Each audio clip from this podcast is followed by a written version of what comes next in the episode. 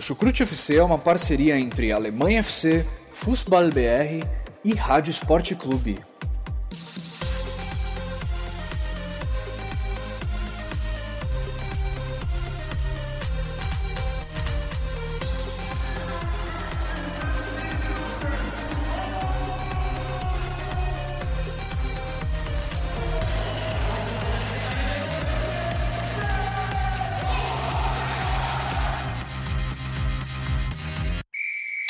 Começando mais um episódio do Chucrute Futebol Clube, meus amigos e minhas amigas. Pedro Jales aqui com vocês para finalmente fazer aqui esse balanço especial dessa temporada 18-19 e como de praxe estou aqui com meus colegas.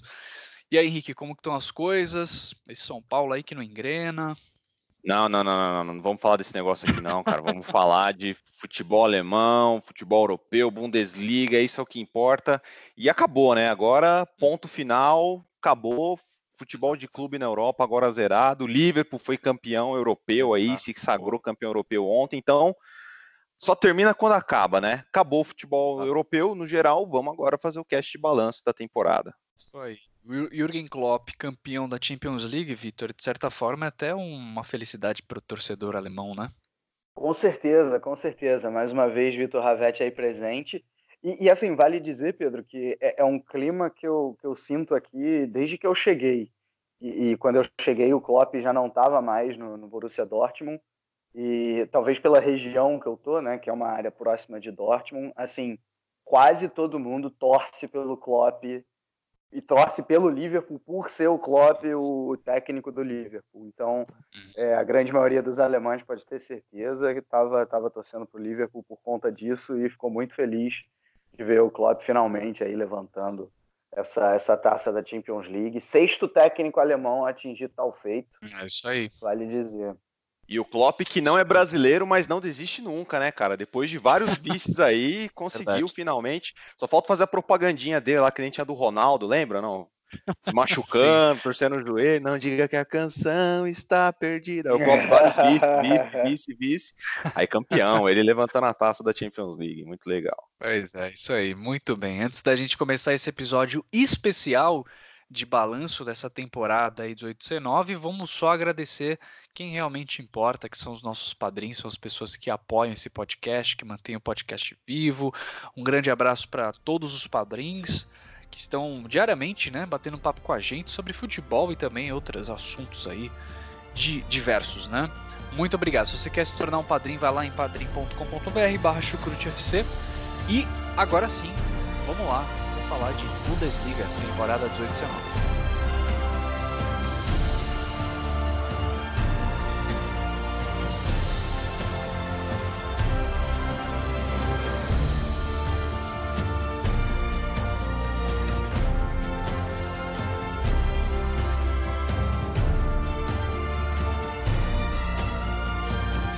Bom, meus amigos, para começar esse podcast, né, como eu sempre gosto de começar, legal falar aqui algumas estatísticas, né, alguns números, algumas coisas curiosas sobre essa temporada como um todo. Né? E eu queria começar perguntando para vocês qual foi, ah, essa é fácil, né? Qual foi o jogo com maior gols marcados pelo mandante? Ah, tranquilo. tranquilo que foi na última rodada, né? Tá fresquinho na memória tá o 8x1 do Wolfsburg sobre o Augsburg. Exato, exatamente. 8 a 1 pro Wolfsburg contra o Augsburg, 34 rodada. E aí, qual. Essa daí é um pouco mais difícil, hein?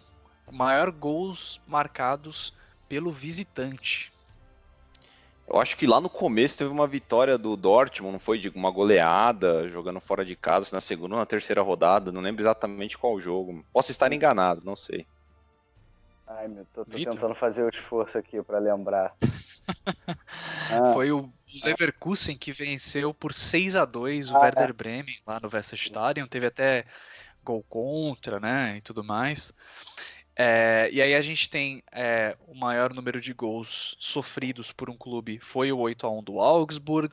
E aí a maior margem de vitória foi a vitória do Borussia Dortmund contra o Nuremberg, 7 a 0, né? Se o 8 a 1 vitória do Wolfsburg, exatamente, também teve aí essa mesma margem. Né?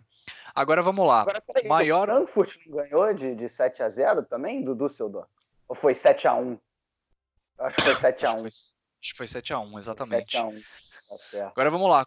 Maior sequência de vitórias nesse campeonato. A Bayern de Munique no segundo turno teve uma sequência aí estrondosa, né, cara? Que tomou a liderança do, do Dortmund e tudo mais. Eu aposto nos bávaros nessa aí. O que, que você acha, Vitor? Ah, o, o Dortmund ficou, ficou 16 jogos sem perder, até perder para o Düsseldorf. Eu acho Mas que foi é o Dortmund. De vitórias. Ah, mas uma sequência de vitórias consecutivas. Isso. Não, uh, o, o Leipzig recentemente conquistou muitas, foi coisa de 6, É, teve mais 7. 7 ou 8, né? É. Por aí. Não. Eu acho que É, é, o o- Leipzig. O Henrique acertou o time, mas a quantidade foram. Foi o Bayern de Munique, teve a maior sequência de vitórias, foram sete jogos vencendo. Uhum. E aí a gente teve o, o- o res- é, a, maior, a maior sequência de jogos sem perder. Ah, Aí sim eu vou, vou no chute que eu falei antes, né? O Dortmund É, tem eu uns tô- 16 jogos lá Uhum. Tô junto com o direto. Vitor. É isso aí, Borussia Dortmund. Exatamente, Borussia Dortmund passou 15 partidas sem perder, Ah, foi né? Isso. Exato. Foi no primeiro turno, não foi isso? Foi. É isso aí. Agora, maior sequência de derrotas. Isso daí tá um pouco fácil saber o time. Agora, a quantidade. Nuremberg. Vitor? Lanterninha. Nuremberg. O Hannover. Hannover. É, Hannover. o Hannover. Exatamente. Oito derrotas seguidas teve o Hannover nessa temporada. Agora, a maior sequência de partidas sem vencer. Tá? Essa com certeza foi do Nuremberg. Foi, foi mais de um turno inteiro. Ah, então acho que foi, foi, foi mais de 15 É aí. jogos.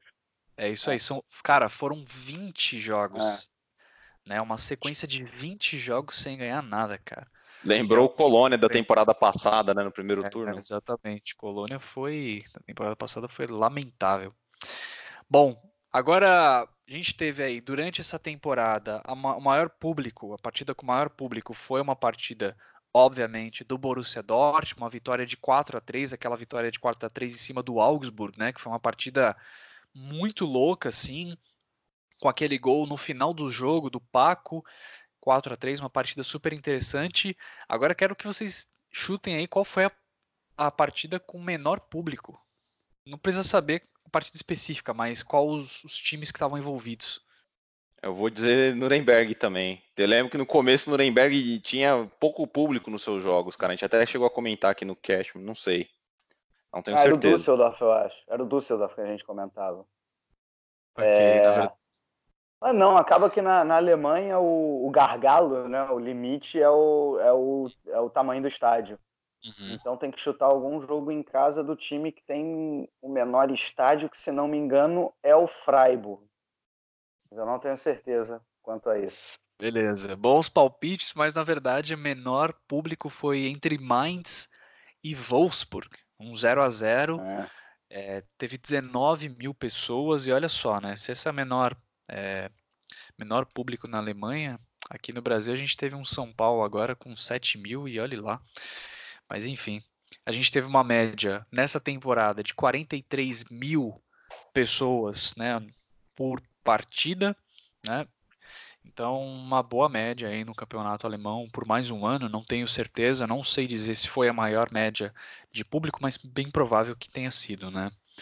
Dando continuidade aí nessa tradição alemã aí de, de torcida. Agora vamos lá. Quero que vocês me digam aí qual foi o time com a pior disciplina do campeonato. Qual o time que levou mais cartões amarelos e vermelhos durante esse campeonato? É, eu, eu vou sempre pelo time que costuma ter menos posse de bola, porque fica menos com a bola, faz mais falta. Ah, então, vou de, Hanno vou de Nuremberg. Ok, Henrique. Schalke 04. Schalke 0... Cará, acertou na mosca, hein, velho? Schalke É, eu, eu 04. fiquei na dúvida, eu quase falei Schalke 04, mas beleza. Tá. Juro, Schalke de verdade. Schalke, velho, pior disciplina foram 71 cartões amarelos em 34 partidas, é quase é mais do que é mais do que dois cartões por partidas amarelos e cinco cartões vermelhos. Atrás do Schalke tem o Stuttgart com 63 cartões amarelos e cinco vermelhos. Agora quero que vocês me digam a melhor disciplina, hein? Bayern de Munique. É, isso aí é a mesma lógica, né? O time que mais tem posse de bola normalmente faz menos falta, então é o Bayern de Munique. Então vocês vão se surpreender. Essa temporada não foi Bayern de Munique, foi Olha o Borussia só. Mönchengladbach. Borussia Mönchengladbach por muito pouco, hein? A diferença do Gladbach para o Bayern de Munique foram três cartões amarelos, né? Ou seja, o Borussia Mönchengladbach teve 43 amarelos e não teve nenhum vermelho, cara. Enquanto o Bayern de Munique teve que gosta da bola, né? É, e enquanto o Bayern de Munique teve 40 amarelos e teve dois vermelhos, né? Os vermelhos eles acabam pesando muito mais aí na questão da disciplina.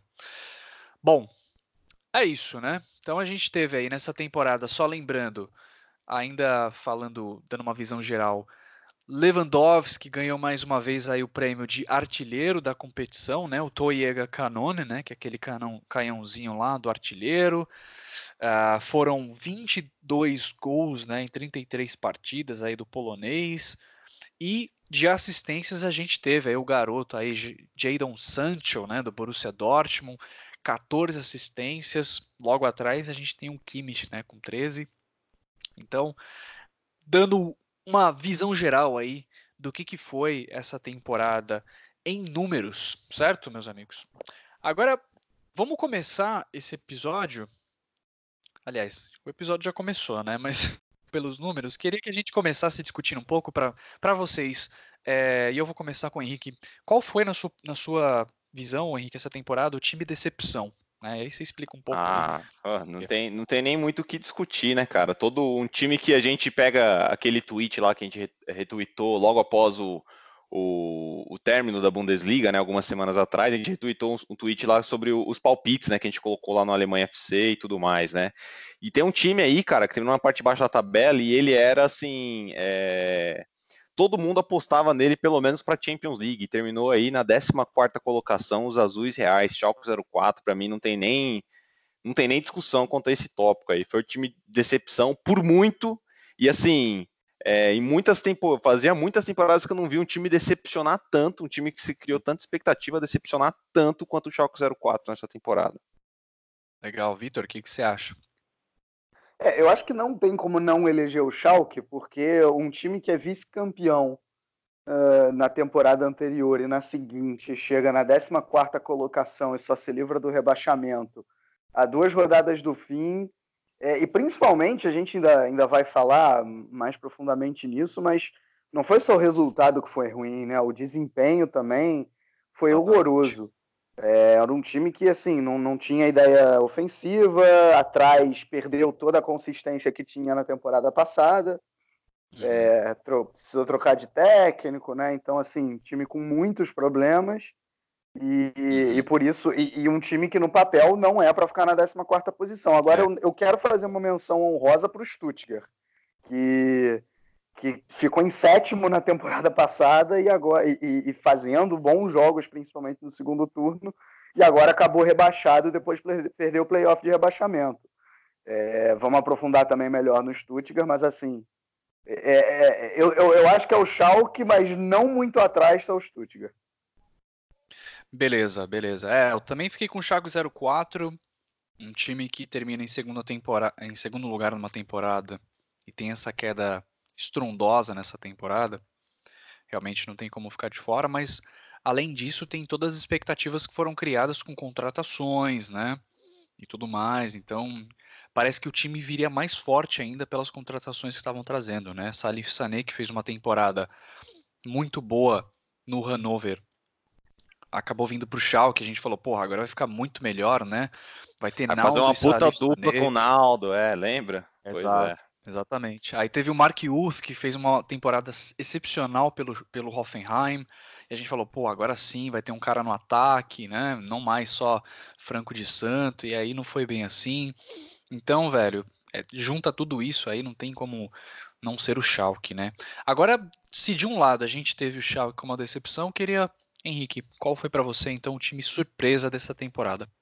Ah, meu amigo, esse aí também é fácil, viu, cara? É, voltando com o mesmo conceito que eu falei aqui sobre aquele, aquele, aquele, aquela matéria que a gente postou na Alemanha FC e tudo mais, tinha um time aí que muito se apostava para que terminasse é, rebaixado, perdendo técnico, perdendo vários jogadores-chave da, da, temporada passada para essa, e foi uma equipe que encheu os olhos de todo mundo aí durante essa temporada, apresentou um belíssimo futebol, é, por um por um acaso, por um acaso não, vai, por, por, aquela, por aquela falta de gás no finalzinho, não se classificou para uma Liga dos hum. Campeões, e mas deu muita alegria para o torcedor alemão, colocou a Alemanha de volta no, no, na, no mapa europeu, assim, depois de alguns anos indo mal em competições europeias, o Eintracht Eintracht Frankfurt, cara. As águias, para mim, foram a grande surpresa e mostraram um futebol muito bacana que divertiu muito a gente durante essa temporada. Com certeza, animou, né? Agora, Vitor, o que, que você, seu time surpresa da temporada?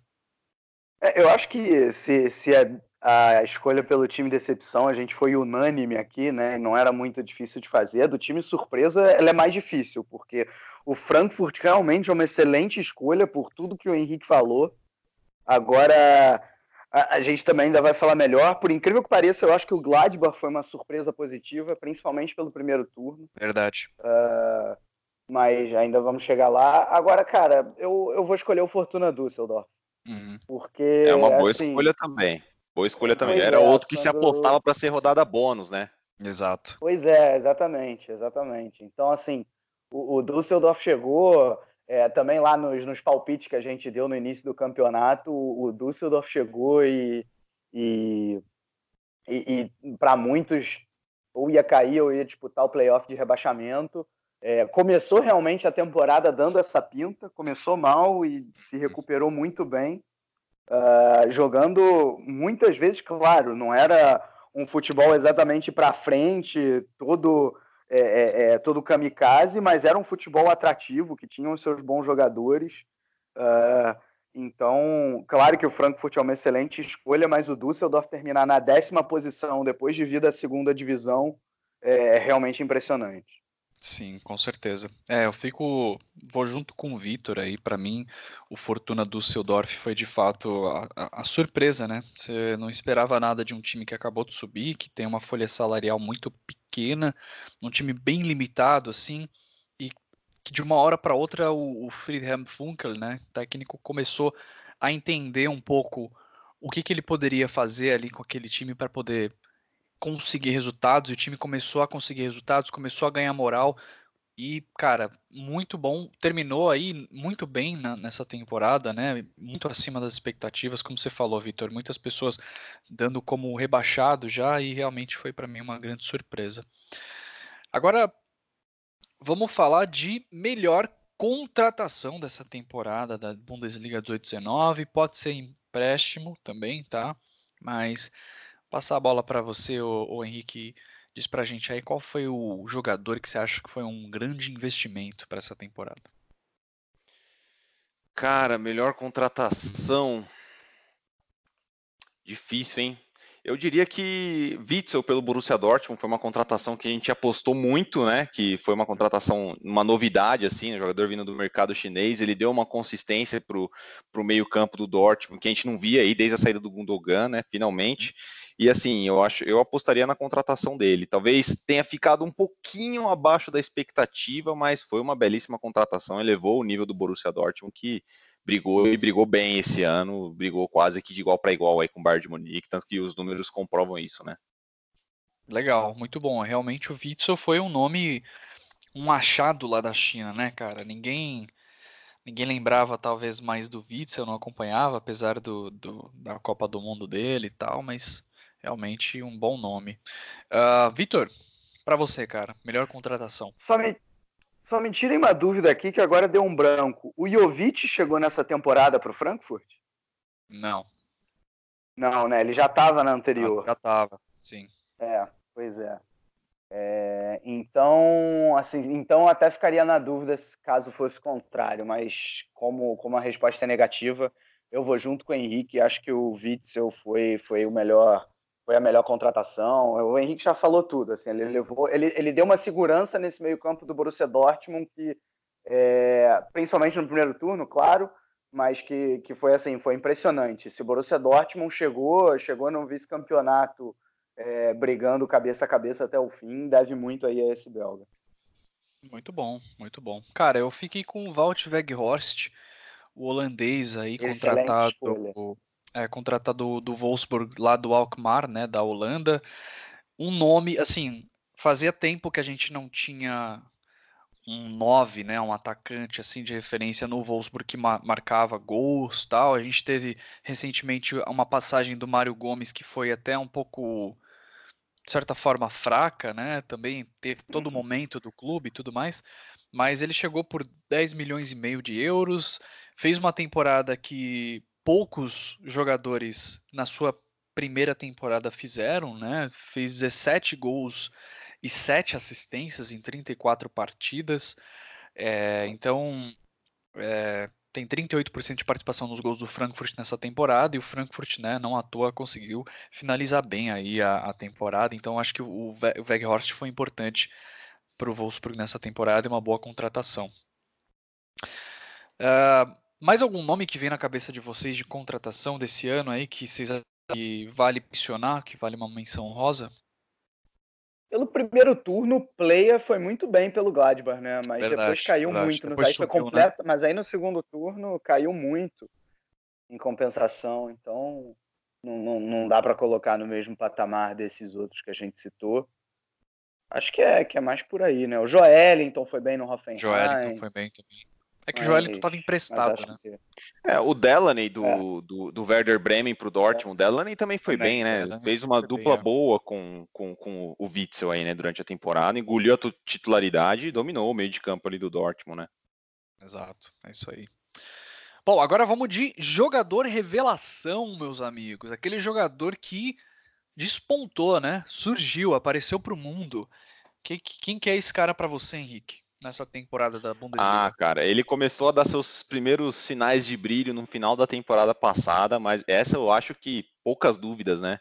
Jadon Sancho, né, cara, é, o jovem inglês aí que é, se tinha pouco destaque na temporada passada, nessa temporada assumiu o protagonismo completo no Borussia Dortmund. Para mim foi o grande nome do Dortmund na temporada. É, assistências, gols decisivos, tudo que se pode esperar. E um jogador muito, muito, muito novo, né, cara? É o futuro do Dortmund aí, a pérola, é, revelação da Bundesliga, para não dizer a revelação de todos os campeonatos da europeus. Europa, né? Esse, esse é, é 19 anos de idade apenas, né? Então. Uhum eu imagino aí o. Ele vem dos, da base do City, né? Eu imagino o Guardiola Exato. se rasgando quando imagina que perdeu um jogador dessa qualidade, né, cara, para o futebol alemão. Então, para mim, não tem nem muita discussão. E é o Sancho, o Sancho é o cara, mas é, eu gostaria de trazer uma menção rosa ao Rubel também, né, o goleiro do Nubel, né, o goleiro do Schalke Verdade, 04. Boa, é, boa, bom, boa revelação também, cara. É, e chegou num momento difícil, né, o Schalke 04 vindo do ano como ano passado, passando para essa temporada agora complicada, o time brigando na parte de baixo, e o Nubel entrou, entrou numa fria, né, tendo que substituir um goleiro que é praticamente ídolo, né, no, no Schalke 04 Verdade. e assim correspondeu muito, foi muito bem, para não dizer um dos melhores goleiros da Bundesliga. Eu só não coloco ele nesse pote de, de talvez de melhor goleiro da Bundesliga porque ele não jogou tanto, né? Pegou mais do Exato. começo do segundo turno adiante, mas do que quando foi necessário foi bem. Eu diria até que o Nubel é uma peça essencial para o hum. Schalke 04 ter se mantido na primeira divisão nessa temporada, viu, cara? Verdade, bem lembrado o, o Nubel. Henrique. Realmente um jogador que foi uma boa revelação essa temporada.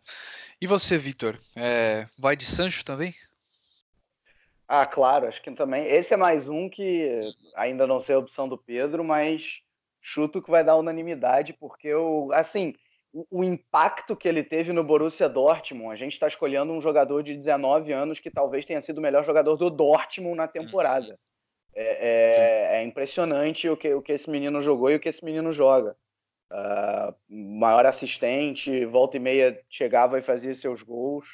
Uh, acho que não tem, não tem ninguém na, na Bundesliga com essa idade que uhum. chegue próximo ao patamar dele. Para não dizer que não tem ninguém, tem, tem um, só que eu não vou dizer que, que concorreu é a essa revelação, revelação né? porque já se revelou na temporada passada Exato. que foi o Kai Havertz.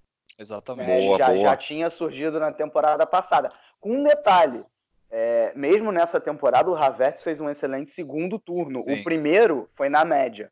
Né? Então, assim, o Sancho ainda tem isso no, no desempate. O Sancho fez.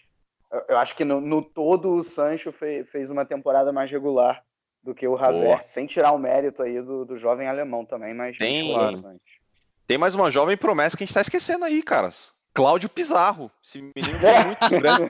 Tem um futuro brilhante pela frente, esse jovem garoto. Começou a jogar ontem. Vai dar é, bom, vai dar bom, né? Entrou em algumas partidas, é um centroavante assim bom, carrancudo, joga bem de cabeça, acho que tem tudo para ser um dos grandes parece centroavantes que joga mundial em algumas temporadas. É, então, parece muito experiente.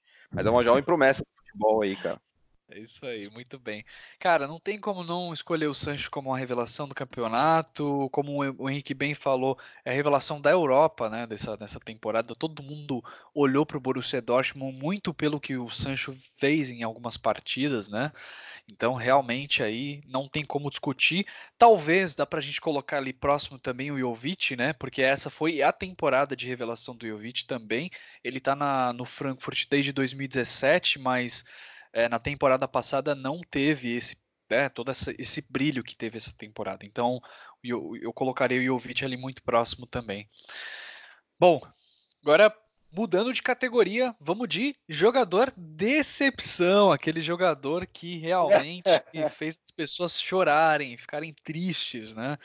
Eu queria que você falasse aí, Henrique, qual foi o jogador que você esperava ah. muito e que não apresentou nada não dá. É, é, essa é uma categoria que a gente tem que ser cuidadoso, né? Como o Pedro bem falou, tem, tem, muito pereba por aí, né, cara? Tem muito cara que, tipo, foi muito mal na temporada, mas beleza, já não se esperava nada desse cara mesmo, então tranquilo.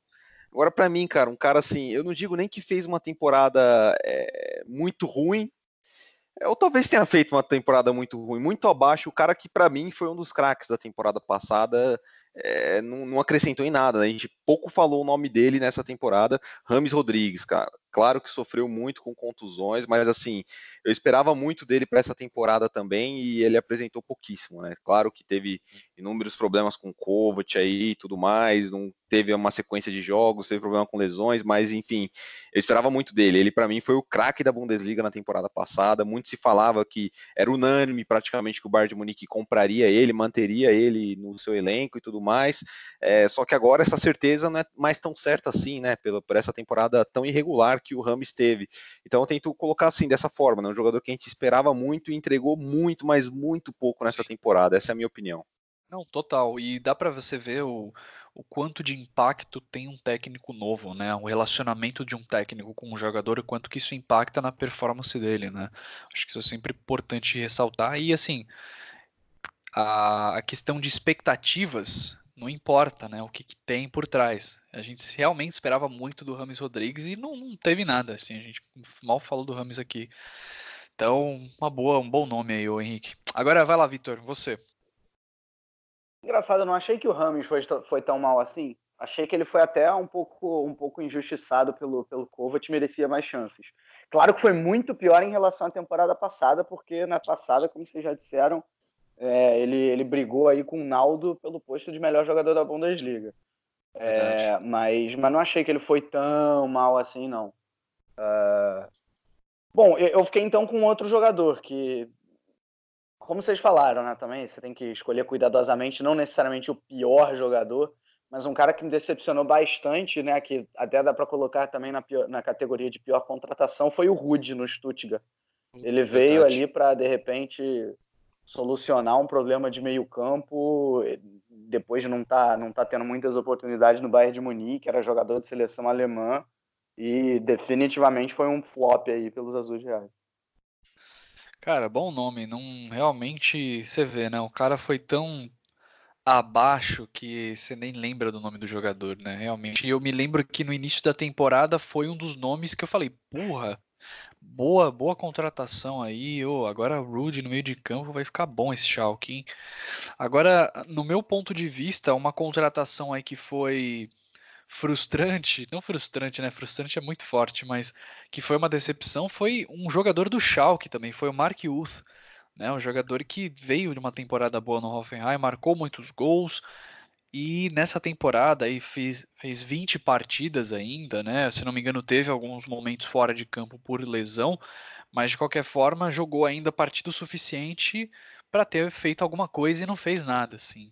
É, tudo bem que está numa equipe, numa teve uma temporada péssima, então todos os jogadores de certa forma. Teve lesão é, também, né? É, teve lesão também, mas ainda assim, quando jogou também não, não fez nada demais, tudo, tudo mais, enfim. Bom, agora vamos lá de. Agora sim, esse é um, esse é um, né, uma categoria importante, né? O melhor jogador da temporada 18-19. É, então vamos lá, Henrique Dória, melhor jogador desta temporada. Cara, eu fico aí entre, entre dois jovens, viu? É, um cara que para mim assim, talvez seja o melhor, o melhor jogador alemão da atualidade. É... Joshua Kimmich, eu fico com ele, cara. Não é a, a, escolha mais fácil, só que tipo dentro desse pesadelo que pesadelo que terminou como um sonho, né? O Bayern de Munique nessa temporada, campeão da Pokal, campeão da Bundesliga. É, e o Kimmich foi a única coisa constante no Bayern de Munique. Não teve momentos ruins dele. Ele, ele sempre foi muito é, bom jogador, tanto jogando na lateral, quanto na volância, quanto como meia. Assim, é um jogador que, se o Bayern de Munique tivesse dois, três dele, a, teria sido muito mais fácil, né? Tipo, esse, essa temporada, né? Não que assim, a temporada do Bayern foi ótima, teve um doblete né, no final das contas, mas como eu falei, o Kimmich foi o, a constância desse Bayern de Munique e para mim, assim, melhor jogador da Bundesliga, cobiçado por diversas equipes europeias, jogador alemão, é, tem assumido protagonismo cada vez mais na seleção alemã também, é um dos grandes nomes, assim. Questionável, né, ali na lateral. É, Ou no centro Não tem também, dúvida né? nenhuma, em qualquer lugar ele é imprescindível. Exatamente. Boa. Vitor? É, eu, eu fiquei na. O Henrique, você não falou o nome dele, mas acho que você ficou na mesma dúvida que eu. Exatamente na mesma dúvida que eu. Você ficou entre Kimmich e Sancho, não foi? Exatamente. É. é e, e, eu fiquei com a mesma escolha que você por todos os motivos que você já disse. Você foi falando e assim, eu fui concordando. já O que eu estava planejando falar foi exatamente o que você falou. Então Estamos não tenho alinhados. nada a acrescentar. É. Joshua Kimmich, melhor jogador dessa Bundesliga, claro, como a gente ficou na dúvida com menção honrosíssima para o Sancho, mas a gente já escolheu o Sancho como revelação também, então Exato. então tá bem é, dado. Já vale, já vale o t... exato, exato. exato. É, e o Sancho também não está muito longe, assim, né? Pelo, por ser a primeira temporada, por ser um jogador mais jovem do que o Kimmich, né? E ter, ter feito gols importantes, às vezes que decidiram resultados para o Borussia Dortmund também. O Sancho fez uma temporada quase impecável. O problema é que teve muitas partidas ali onde ficou muito abaixo a performance. E, partidas decisivas, né, velho? Tipo, o próprio jogo contra, contra o, o Bayern de Munique na Allianz Arena, tipo, hum. claro que a equipe toda do Dortmund foi muito mal, muito, muito mal naquele jogo, tanto que o Bayern de Munique ganhou com 20 minutos, o jogo já estava praticamente decidido. É, mas assim, é, é, do cara de destaque, o cara que vai ser eleito o melhor jogador do campeonato, esse é o momento que o cara tem que aparecer, entendeu? O Kimmich nessa partida ele acabou com o jogo, ele foi sensacional, imprescindível, estava em todos os lugares do campo. E o Sancho sumiu, né? Poucos toques na bola, não foi decisivo. Claro, de novo, tô falando aqui, é um garoto de 19 anos, não tem como colocar a responsabilidade por tudo nas costas Sim. dele, mas o Kimmich ele estava em todos os lugares. Nos momentos decisivos ele apareceu, quando o Bayern de Munique estava mal, ele apareceu, então para mim, ele é o cara mesmo. Uhum, isso aí. É. Também fiquei com o Kimmich. Mas vamos dando continuidade aqui. A gente falou agora, só dando uma recapitulada, falamos bastante aí dos números dessa temporada. Falamos sobre time decepção, time surpresa, melhor contratação, melhor jogador.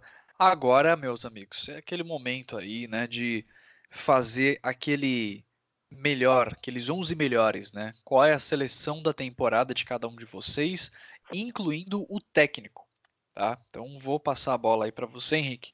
E você é, escala aí a tua seleção ideal da temporada 18-19 da Bundesliga. Ó, oh, eu preparei aí com muito carinho essa seleção, hein? Mas acho que vai ser uma seleção até que de certa forma levemente polêmica aqui, hein? Mas montei assim, vou, vou começar aqui a formação no 4-3-3.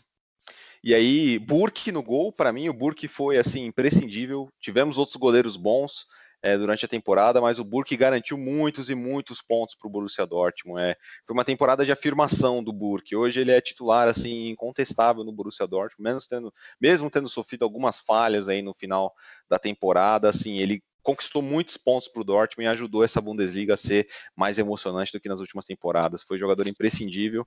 Na linha de defesa, eu, fico, eu fiquei com três jogadores do Leipzig, cara, que foi o Leipzig, é, a gente comentou pouco isso no Chucrute, mas terminou como a melhor defesa da temporada, cara. 29 gols sofridos apenas. Então você olha para um Bayern de Munique com 32 e olha para um, um Borussia Dortmund com 44 gols sofridos, o Leipzig sofreu apenas 29.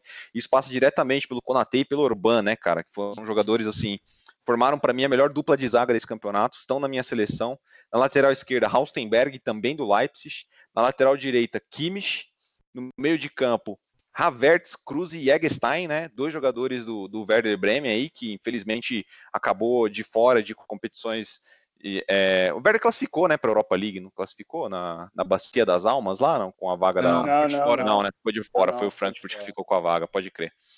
É, Max. Cruz e Egenstein, é, o Werder Bremen fez uma temporada assim muito positiva, né? Desempe mostrou um bom futebol em muitos momentos e, e, muito desse bom futebol passa por esses dois caras aí, pelo Cruz e pelo Egenstein.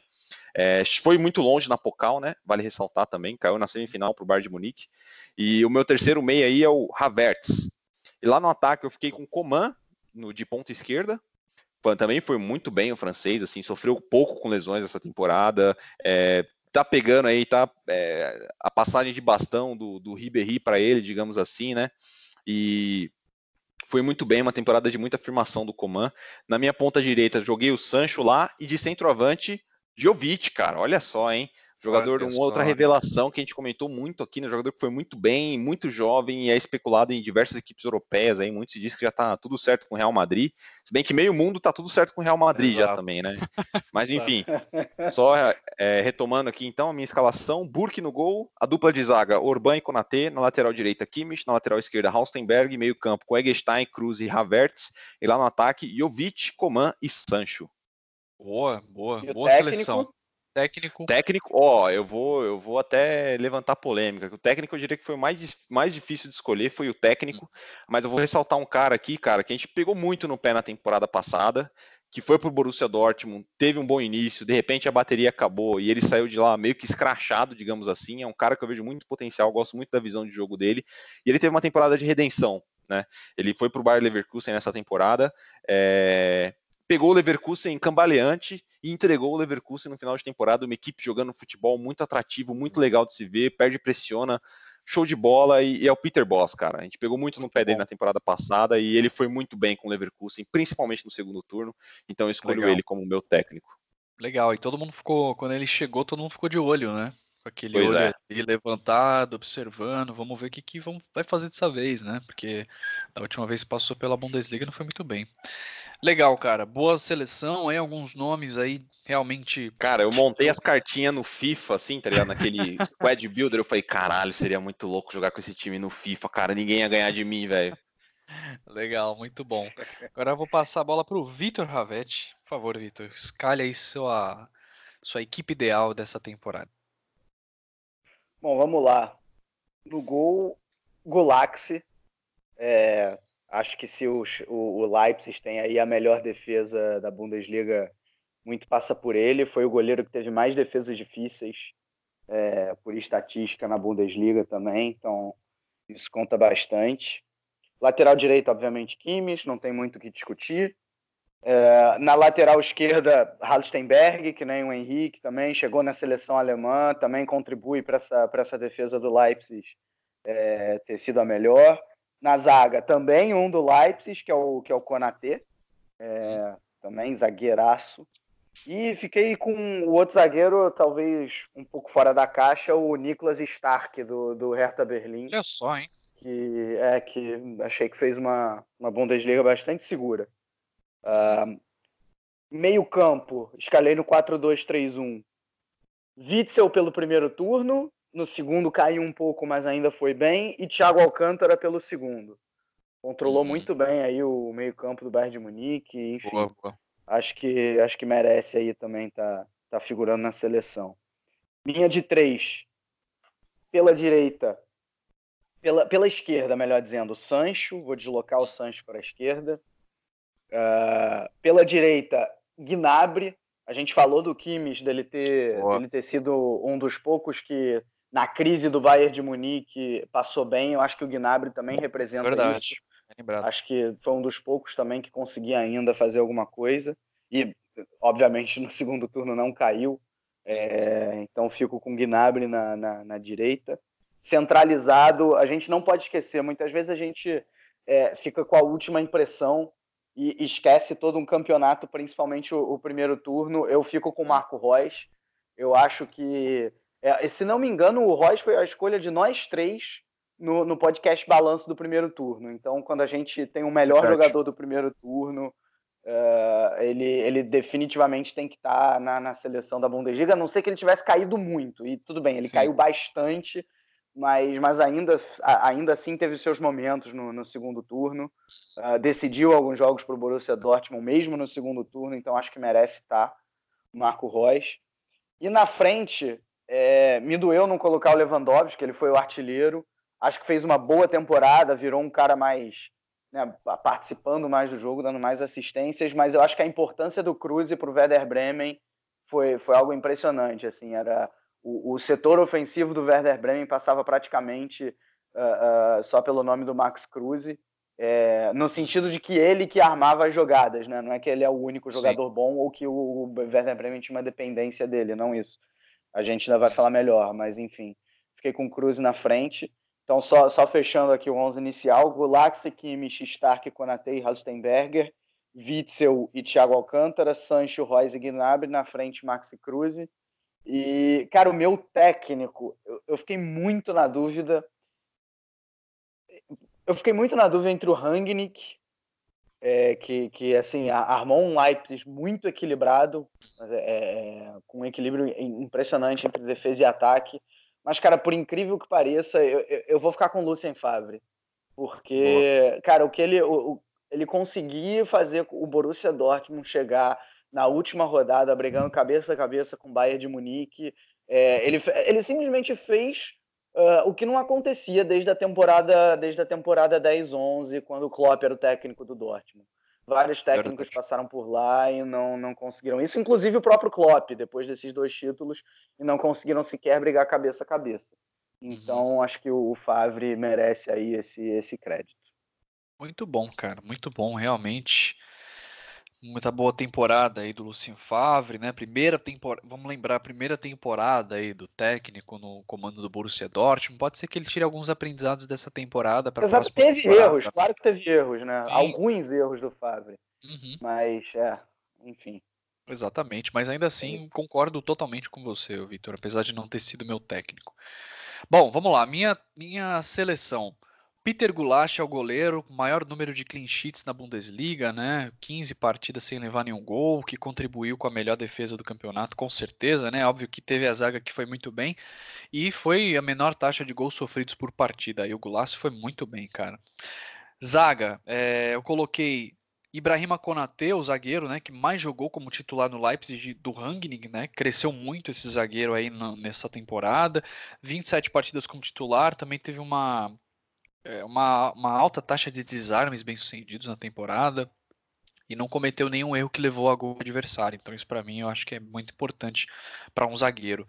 E o segundo zagueiro, cara, é um nome que assim também está um pouco fora da curva. O, o Vitor trouxe o Niklas Stark, mas eu trago aqui para vocês o Martin Hinteregger, o zagueiro aí do Frankfurt. Ele foi titular em 32 jogos, sendo que ele jogou 18 partidas pelo Augsburg, né, a primeira fase, e 14 agora pelo Frankfurt. Eu acho que, assim, ele foi o zagueiro com a melhor taxa de desarmes da temporada. É... E também fez partidas assim, sensacionais pelo Frankfurt, não só na, na, na, Bundesliga, mas na Europa League também. É um zagueiro raçudo, né? Que ia realmente para vencer cada, cada duelo ali. E eu achei, eu fiquei impressionado realmente com a, a performance do Hinteregger, que já fez boas partidas pelo Augsburg, mas quando ele chegou no Frankfurt ele, ele melhorou ainda mais a performance dele.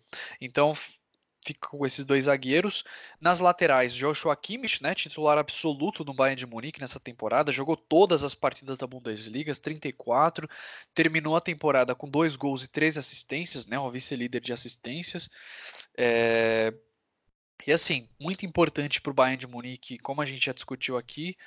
É... E cara, não teve nenhum erro também que tenha gerado um gol do adversário, uma taxa de passes bem sucedidos de 90%, ou seja, extremamente seguro. Se a gente achava que o Lan era um zagueiro muito seguro, muito bom, olha aí, Joshua Kimmich, né, vem fazendo, mostrando pra gente que ele também pode ser um lateral world class, né? Já é um lateral world class, é o Kimmich. E do outro lado a gente tem, obviamente, Halstenberg, é, também contribuiu demais aí para essa forte defesa do Leipzig na temporada. Jogou as 27 partidas como titular, e terminou com três gols, seis assistências. Não à toa foi convocado aí pela seleção alemã esse ano, né, merecidamente. No meio de campo eu coloquei o Havertz, né, 19 anos, só não foi titular do Leverkusen na Bundesliga em uma partida. Terminou a temporada empatado com em gols, né, com Jovic, com Royce, com Kramaric, com Weghorst, ou seja, fez muitos gols nessa temporada o Kai Havertz, né? Uh, Thiago Alcântara também no meio de campo para mim. Eu fiz uma organização 4-2-2-2. Então, no meio desse campo aí vai ficar Havertz e Alcântara. O Thiago que muitos muitos torcedores do Bayern de Munique não perceberam, né, a contribuição dele, mas ele jogou 30 partidas nessa temporada, teve a melhor taxa de desarmes na temporada, a melhor taxa de passes longos, ou seja, se você for olhar os números do Thiago, é impressionante assim, é, o quão é, técnico ele é e quão alto é o nível de futebol do Thiago Alcântara e nessa temporada, sem dúvidas, foi muito importante para o Bayern de Munique ali no meio de campo. É... E aí nas pontas, de um lado, Jadon Sancho, né, jogou nas 34 partidas da Bundesliga, líder de assistências do campeonato, ainda marcou 12 gols, ou seja, atingiu os dois dígitos em, em gols e assistências em uma temporada, né? Se eu não me engano, o último jogador do Borussia Dortmund a chegar nessa marca de fazer os dois ditos foi o Mictarian, aquela última temporada dele antes de ir para o Arsenal, que foi muito bem, inclusive. É, então o Sancho não poderia ficar de fora. Na outra ponta, Marco Reus. Jogou 27 partidas, teve alguns problemas, mas terminou também super bem. Aí contribuiu muito para o Borussia Dortmund, 17 gols, 8 assistências. É, e aí no ataque, né, os outros dois que faltam, eu fiquei com o Robert Lewandowski, o artilheiro da temporada, jogou 33 partidas, além dos 22 gols que ele marcou, ele deu 7 assistências também, o jogador com maior quantidade de participações diretas de gol nessa temporada. É, dos 88 gols marcados pelo Bayern de Munique, ele contribuiu com 29, né, ou seja, um terço aí dos gols dos bávaros. Uh, e o outro atacante, Max Kruse, né? Jogou 32 partidas pelo Bremen, terminou com 11 gols e 9 assistências. Enfim, tudo isso que o Vitor já falou, a importância do Marcos Cruz por Werder Bremen nessa temporada. Então, para mim, fica com esse ataque duplo aí de Lewandowski e Max Cruz. Agora, realmente, o técnico é, é um pouco mais complicado, mas assim, eu escolhi um cara que estava trabalhando com uma equipe com a terceira menor folha salarial da Bundesliga, né, à frente só do Freiburg por muito pouco e do Nuremberg. Trouxe um time que todo mundo dava como rebaixado, terminou a temporada em décima posição. Né, eu estou falando de Friedhelm Funkel, né, o técnico aí do, do Fortuna Düsseldorf. É... Cara, terminou a temporada acima de equipes né, que, com elencos melhores, que com folhas salariais consideravelmente maiores que a do Düsseldorf, né, como Schalke, Augsburg, Stuttgart, Hertha Berlin.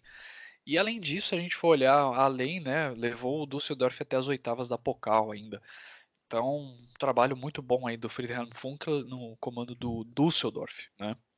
Então, só recapitulando aí, no gol, Gulassi, nas, nas laterais, Kimmich e Halstenberg, na zaga, Hinteregger e Konate, meio de campo, Havertz e Thiago Alcântara, nas pontas, Sancho e Marco Reus, e no ataque, Lewandowski e Max Cruz. Bom, é isso. Fizemos aqui nossas seleções. Fala pra gente aí qual que é a sua seleção, manda lá no Twitter, né? Manda lá Essa é também se concorda, seleção. se discorda, fala, não, você falou Exato. merda, não era esse, era aquele. Pode, pode, pode cornetar, tamo aí pra isso. Exatamente. E agora, meus amigos, a gente vai fazer uma pausa e a gente já volta para falar de equipe por equipe, de forma bem rápida aqui. Então, se ficou abaixo da expectativa, se ficou ali nas expectativas ou se ficou acima das expectativas, falar um pouco de time por time. Já voltamos.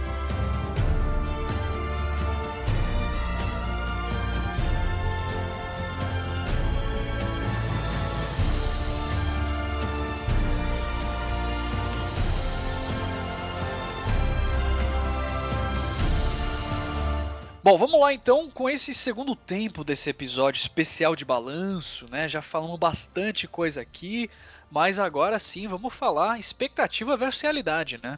Vamos começar então da parte de baixo da tabela, o 18º colocado aí o Nuremberg de forma rápida, Henrique Dória acima, abaixo, atendeu expectativas. Como que foi o Nuremberg para você? É até sacanagem ser com um time que terminou em último atendeu as expectativas, né, cara? Mas já não se esperava muito do Nuremberg. Eu até apostei lá no começo da temporada que Nuremberg e Fortuna talvez escapariam, mas Nuremberg foi longe e o Fortuna conseguiu, né? Mas assim, dentro da expectativa, uma equipe com orçamento muito limitado, disputando uma competição muito difícil como é a Bundesliga.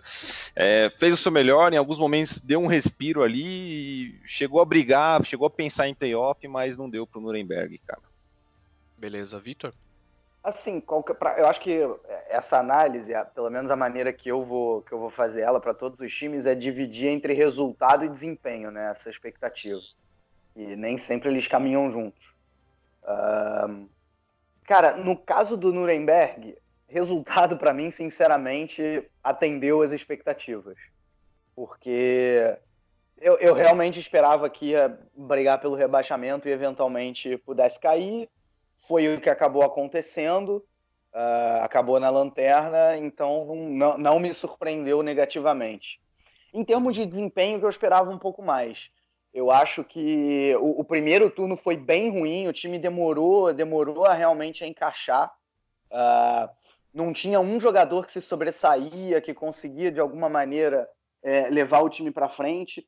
No segundo turno, que surgiu a figura do Matheus Pereira, e mesmo assim, só do meio para o final do segundo turno, que era um cara mais habilidoso, né, um brasileiro mais habilidoso. E aí é. o, o, ele surgiu como a grande válvula de escape do Nuremberg. O Nuremberg conseguiu fazer um ou outro jogo bom uh, mais para esse final, principalmente depois da, da, troca do técnico, né? Depois que saiu o Michael Kohner e entrou o, o, então auxiliar, o, o Boris Schommers. E aí o Nuremberg conseguiu, até com uma defesa bem mais estável, inclusive conquistou aquele bom empate contra o Bayern de Munique. É, também empatou contra o Borussia Dortmund, né? Conseguiu empatar com, com os dois melhores da temporada, uh, mesmo que jogando em casa é, não, é, não é pouca coisa. É, nesse final, o desempenho até, até superou um pouquinho as expectativas, mas acho que no, no, no, todo, no todo, o desempenho foi um pouco abaixo, principalmente pelo primeiro turno muito ruim, né? Teve goleada para o próprio Borussia Dortmund. Foi um time uhum. pouco competitivo. Beleza, muito bem. Para mim também é, ficou dentro das expectativas. Era um time que realmente eu já esperava que fosse brigar por rebaixamento. Então, não vou me estender demais aqui sobre o Nuremberg e já vou passar a bola para o Henrique falar um pouco sobre o 17º colocado dessa temporada, o Hannover. É, cara, o Hannover também já esperava que fosse ter uma, uma temporada bem complicada, né? E desde o começo também brigando lá embaixo, em nenhum momento é, mostrou que iria além daquilo que foi, que foi demonstrado, né? Eu acho que ficou assim, é, o desempenho bem abaixo da expectativa. É, de novo, né? Mesmo caso do Nuremberg, não sei se dá para dizer abaixo da expectativa, mas ficou ali, né? Ficou dentro do esperado, digamos assim. Já, já, já, sabíamos que o Hannover iria brigar para não cair e acabou se concretizando. Isso aí, Vitor. Bom, vamos lá. Resultado para mim, eu acho que foi um pouco abaixo da expectativa, porque eu achei que ia brigar para não cair. Uh, achei que talvez fosse jogar os playoffs lá no início da temporada. O que eu não achei é que assim fosse ficar o número de rodadas que ficou na zona de rebaixamento, né? Que isso que foi impressionante. Não mostrou em nenhum momento que fosse ser capaz, talvez, de escapar desse rebaixamento. Isso eu não esperava que fosse acontecer. É, o desempenho, sim, muito, aí sim, muito abaixo da expectativa para mim, por incrível que pareça. É, vale lembrar que tem a questão fora de campo também, do Martin King querendo assumir o controle do clube, furar a regra do 50 mais 1 e, e a torcida no geral se coloca contra. É, o boicote um pouco que terminou essa temporada, mas não exatamente. Eu, eu não vi essa estatística, mas se, eu tivesse que chutar o Hannover, não foi o, o time que, que teve o pior público, né? Isso a gente, a gente já falou sobre isso. Mas eu chuto que foi que teve a pior taxa de ocupação. Eu posso estar errado, mas é, é, é um chute, porque muitas vezes eu via o estádio vazio. Uh, então acho que pode ter. Isso com certeza afeta o time. Cara, era um time Assim, mas muito, muito, muito desorganizado em todos os setores. Né?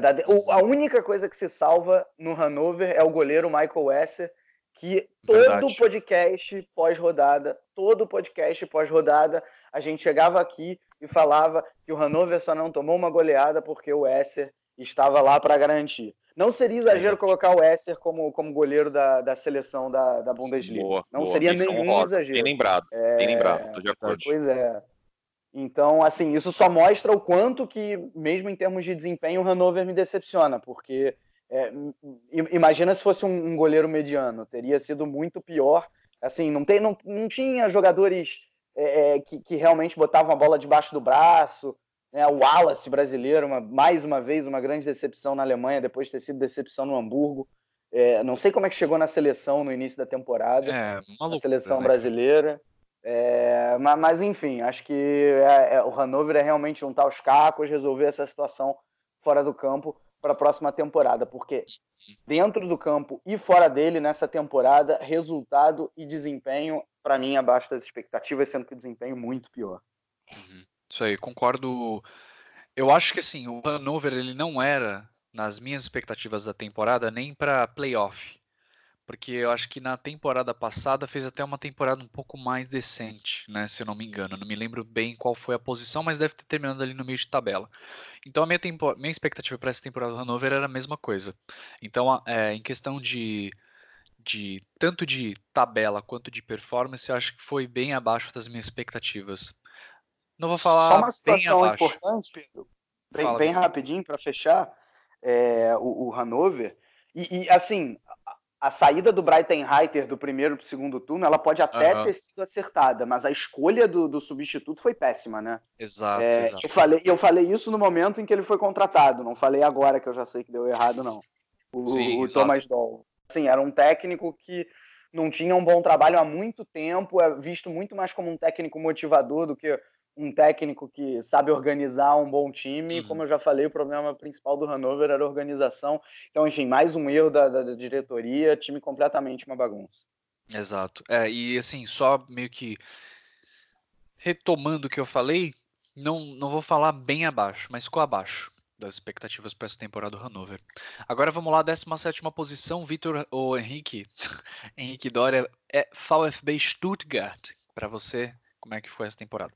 Ah, isso aí é uma decepção completa, né? Já falamos aqui no cast já, era uma equipe que é, quase se classificou para a Liga Europa na temporada passada e assim é, ficou muito pequeno para o Stuttgart. Né? Era um dos underdogs favoritos do Vitor, aí se eu bem me recordo da gente falando nos casts de preview. É, e pela primeira vez, desde quando a gente começou com o Chucrute aqui, né, cara? A gente já falou isso no último cast. Uma equipe que é, chegou a disputar playoff contra o terceiro colocado da Bundesliga 2, perdeu e foi rebaixada. Então, Stuttgart, não vou nem me aprofundar aqui, muito, muito abaixo da expectativa e e vai jogar Bundesliga 2 na temporada que vem é, com, com toda razão. Hum? Vitor? ah, com certeza decepção em resultado, decepção em desempenho, decepção em tudo. Eu vou só, assim, tentar fazer uma análise é, é, que não é de futurologia, né? De o que aconteceria se a decisão lá atrás, ainda na temporada passada, não fosse a demissão do Hannes Wolff no meio da temporada. É, é óbvio que eu, que eu, posso estar completamente errado e não tem como a gente saber como seria. Mas eu lembro que naquela ocasião eu falei que foi um erro, uh, porque eu considerava o Hannes Wolff um bom técnico, só para relembrar, o Stuttgart vinha de maus resultados. Uh, o, quer dizer, Sim. o Stuttgart vinha razoável, vinha razoável na temporada, e o Hannes Wolff encaixou uma série de 4, 5 derrotas e o Stuttgart naquela ocasião começou a flertar de perto com playoff, mas nada exagerado. E aí, por conta dessas quatro, cinco derrotas, o Stuttgart demitiu o Hannes Wolff, trouxe o Typhoon Korkut, que foi um excelente bombeiro, apagou um incêndio muito bem e quase colocou o time na Liga Europa. E aí, no início dessa temporada, o time voltou a cair absurdamente de novo. O Typhoon Korkut foi demitido logo. É, quem entrou no lugar, que foi o, o Marcos Weitzel, não, não deu assim, não deu nem um pouco certo. E o time agora vai jogar a segunda divisão. Talvez se tivesse mantido o Hannes Wolff naquela ocasião, e para mim o Hannes Wolff é um bom técnico, apesar também de talvez ter falhado com o Hamburgo, né? Porque fez um, um, primeiro turno muito bom, mas um péssimo segundo na segunda divisão agora. É, mas o, o Hannes Wolff, ele talvez se tivesse ficado no Stuttgart, o Stuttgart não ia chegar na sétima posição ia talvez chegar em décimo, décimo segundo na temporada passada, mas acho que teria feito uma temporada mais estável agora, o Hannes Wolff com tempo. De... É isso que a gente fala que tem que dar tempo para trabalhar. Né? Não adianta nada você Sim. ficar trocando de técnico o tempo inteiro. Às vezes chega um que durante um no curto prazo ele consegue resolver o problema, mas não é um técnico capaz de realmente A dar um prazo, né? padrão de jogo, um sistema de jogo que resolva o problema da equipe. É... Legal. Então acho que isso aconteceu em parte com o Stuttgart. É, viu assim essa, essa defesa consistente que o time teve no final da temporada passada, é, ela acabou completamente. Jogadores caindo de nível, Pavard assim, irreconhecível nessa temporada, depois da Copa do Mundo maravilhosa. Uh, vai agora para o Bayern de Munique, talvez até. Eu não vou dizer que ele vai em baixa, mas vai depois de uma temporada abaixo das expectativas. Uh, o time trocava o tempo inteiro a defesa, era hora com, com linha de quatro, hora com três zagueiros. Tudo bem quando você faz isso, é, é, quando você sabe o que está fazendo, mas não parecia ser o caso do Stuttgart, trocava sempre os jogadores. É, o Didavi também foi um flop grande, né? Então uhum. não tinha criatividade ali no meio de campo. Uh, a bola não chegar, o único jeito da bola chegar no Mário Gomes era via aérea, né? Era do chuveirinho para a área, era a única jogada do Stuttgart. Então, é, faltou muita coisa e acho que o playoff de rebaixamento disse muito sobre como o Stuttgart não foi capaz de fazer uma boa Bundesliga. Verdade, a gente já falou, né? Uma equipe com nomes aí de alto calibre, né? Os jogadores pelo menos decentes, né? De Davi, Mário Gomes, Pavard, é, enfim, vocês sabem aí desse elenco do Stuttgart que não deveria aí ter sido rebaixado. É, então, para mim, abaixo das expectativas também, por todos os motivos que vocês já mencionaram. Agora vamos lá para a 15 posição, Henrique. FC Augsburg. Né? O Augsburg que na temporada passada trouxe nomes até para. Eu me lembro muito bem que o Gregorich estava na nossa seleção da, da rodada, da temporada. Exato. É, nomes como o próprio Max Philipp, né, o lateral que nessa temporada é irreconhecível, então eu queria que você falasse um pouco Sumiu. mais sobre o Augsburg. É. Não, você já pontuou, Pedro. O Augsburg era uma equipe sensação. Né? O Augsburg da temporada passada era algo similar ao que o Frankfurt foi nessa temporada, né, cara? Equipe que apresentava um futebol muito bacana de se ver, conseguia resultado, é, jogava um futebol legal e assim sumiu. Você já citou alguns bons, alguns nomes aí que assim apresentaram muito pouco. Eu apostava no Augsburg assim, pelo menos para uma vaga em Europa League. É claro que a equipe sofreu um pouco da última temporada para essa, mas de qualquer maneira é bem, bem abaixo abaixo do esperado aí essa temporada do Augsburg, na minha opinião. Vitor? Eu concordo que também, mais uma vez, resultado e desempenho abaixo. A gente só não pode esquecer que o Augsburg não é aquele time que tem muito investimento, né? não é aquele time que você pode esperar muita coisa. O acima das expectativas foi na temporada passada. Talvez nessa, eu vou dizer que foi abaixo, mas só um pouco abaixo, né? O, Felipe Max foi outro jogador nessa, nessa temporada, foi muito, assim, ele, ele já era um jogador que tinha problemas de, de defen problemas defensivos, né, mas atacava com bastante eficiência. Nessa temporada caiu bastante até no ataque, é, acho que até numa tentativa de evitar esses problemas defensivos, a maioria das vezes, tanto tanto o Martin Schmidt nesse final de temporada, quanto, ai meu Deus, como é que é o nome do técnico Manuel que foi Baum. demitido? Manuel Baum é, também tentou colocar ele mais como um ala, né? E até o, o outro, outro jogador para lateral esquerda, chegou a ser o Staphylidis, enfim. E, e não, não, não, mesmo assim não deu certo. Gregoriti e Fimboga são ambos muito abaixo das expectativas também. Sim. Teve problema até com Caio Bi, né? Caio Bi com problema de indisciplina, saiu do clube. E bem ou mal ele era um jogador importante.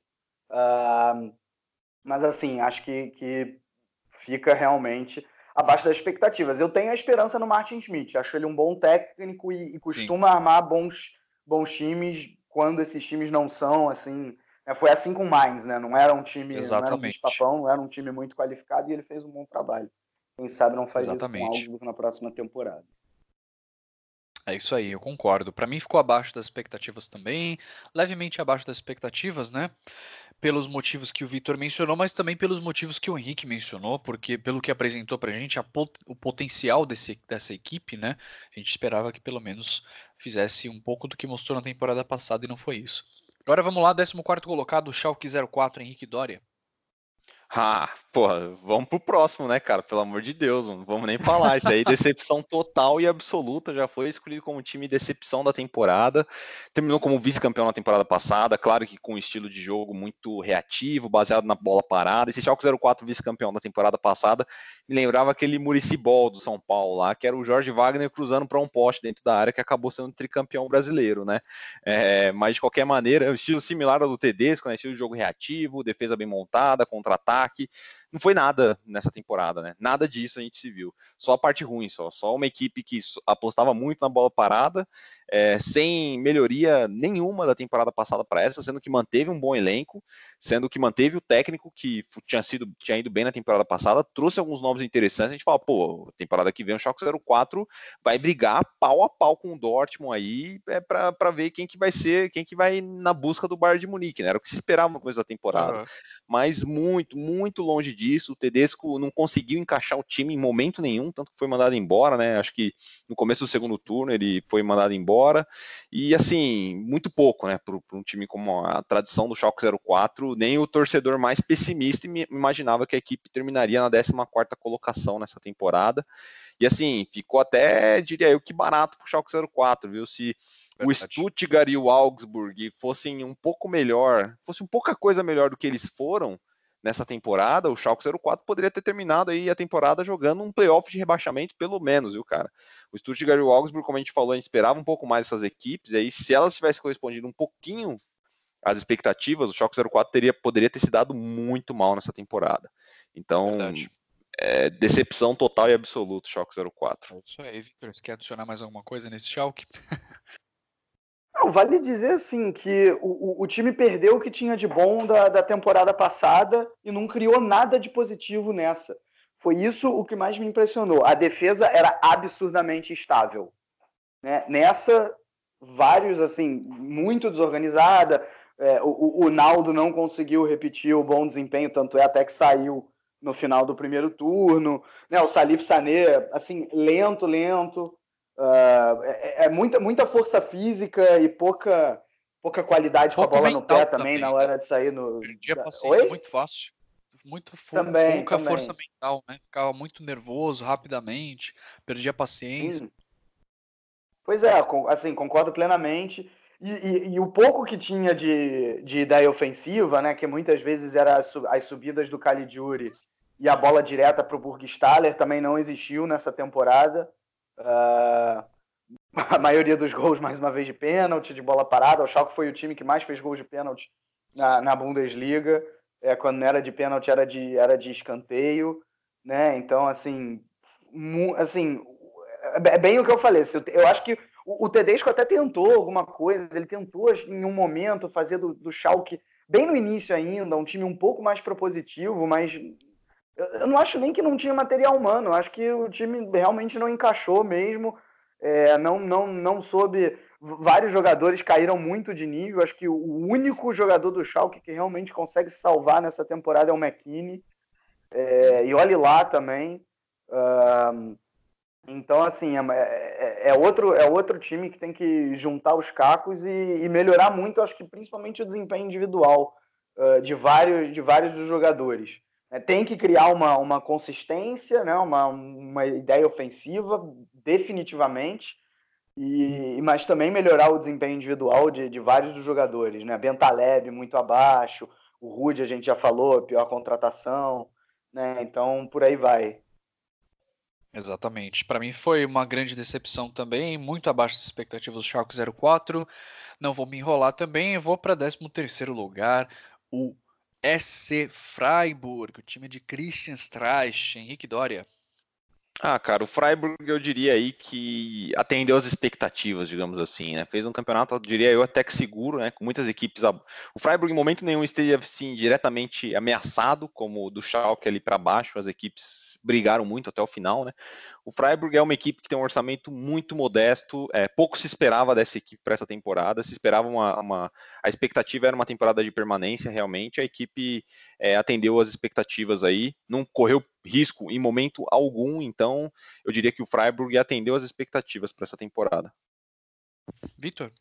Bom, acho que, cara, o Freiburg, a, análise ela tem que ser mais longa, né? Como é bom a gente ter um técnico que está aí no comando há, há cinco anos ou coisa parecida. Porque aí Verdade. você vê o resultado aparecendo, né? Não é, não é coincidência.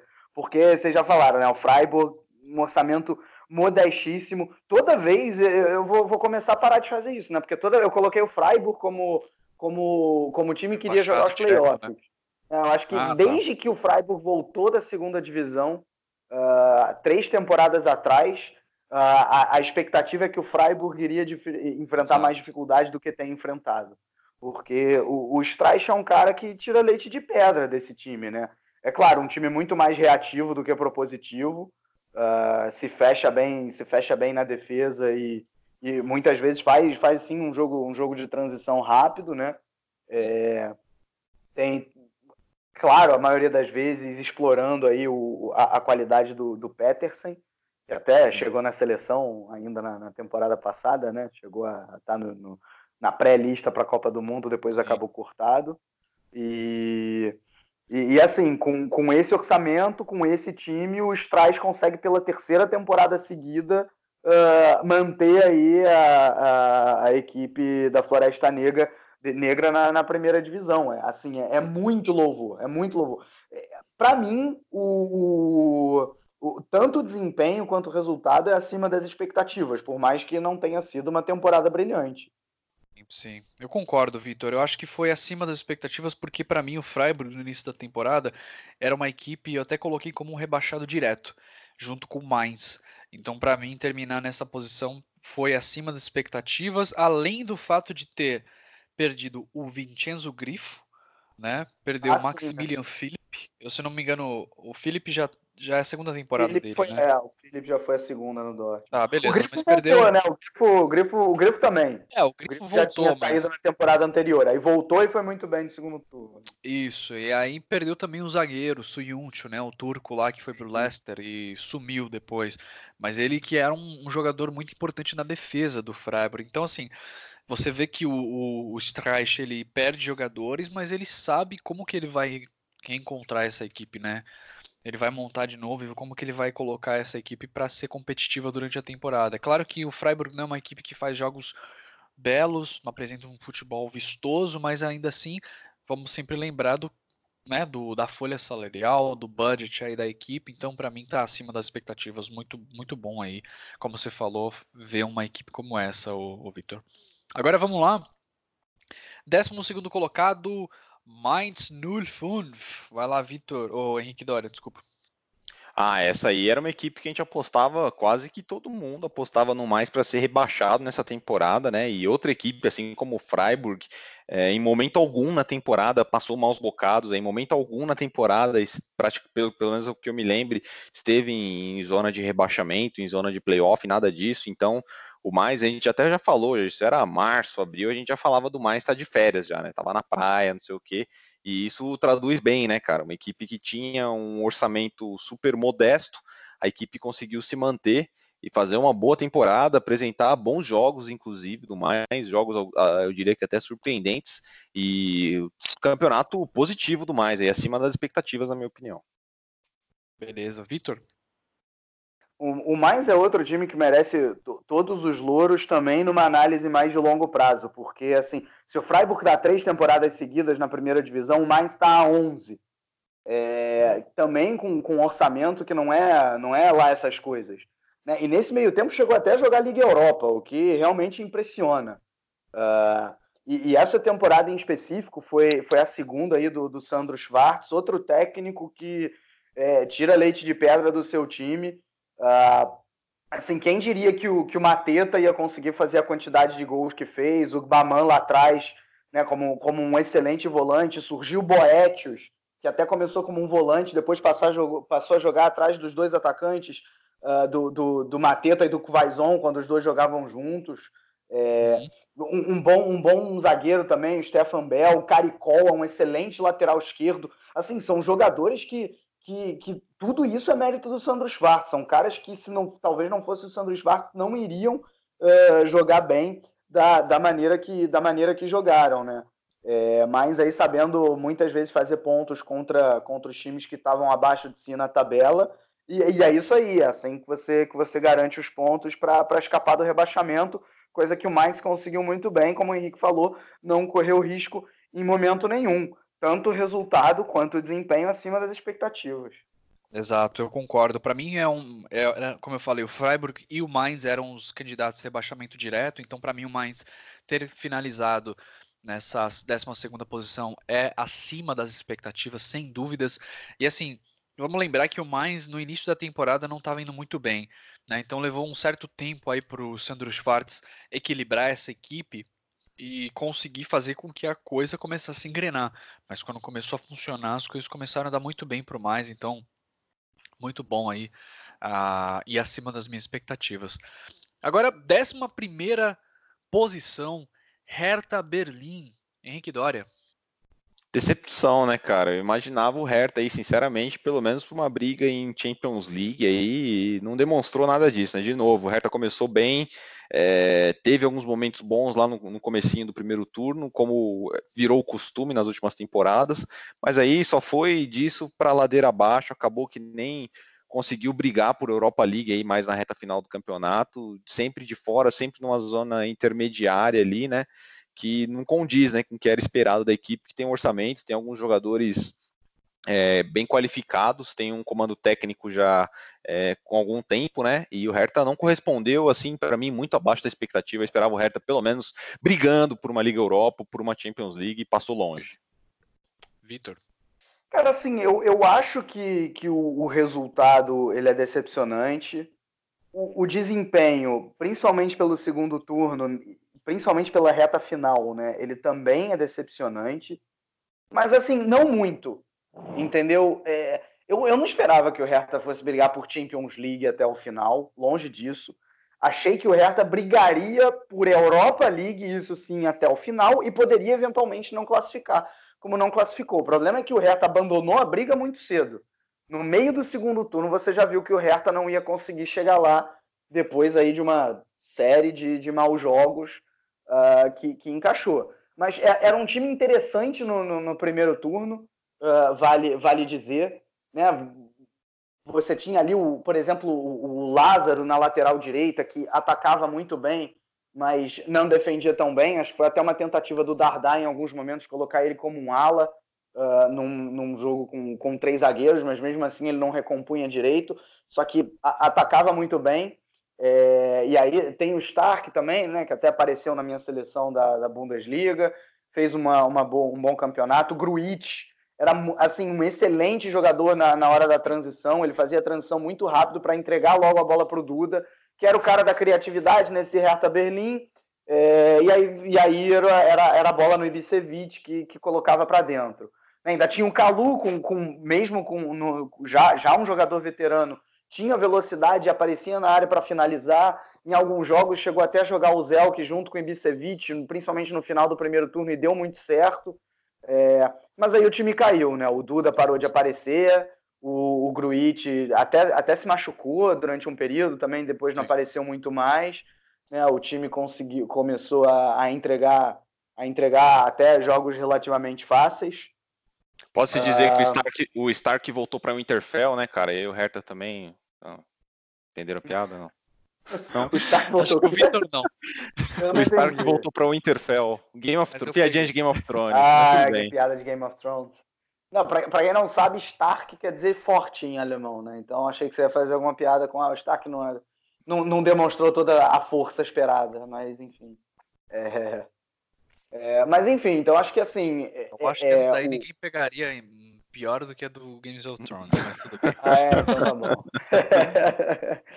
então tá bom. Assim, mas para fechar, eu acho que o, o Hertha mostrou que tem bons valores individuais mostrou que tem uma equipe. Talvez assim, é, é, o Paulo Dardai era outro técnico que estava há bastante tempo.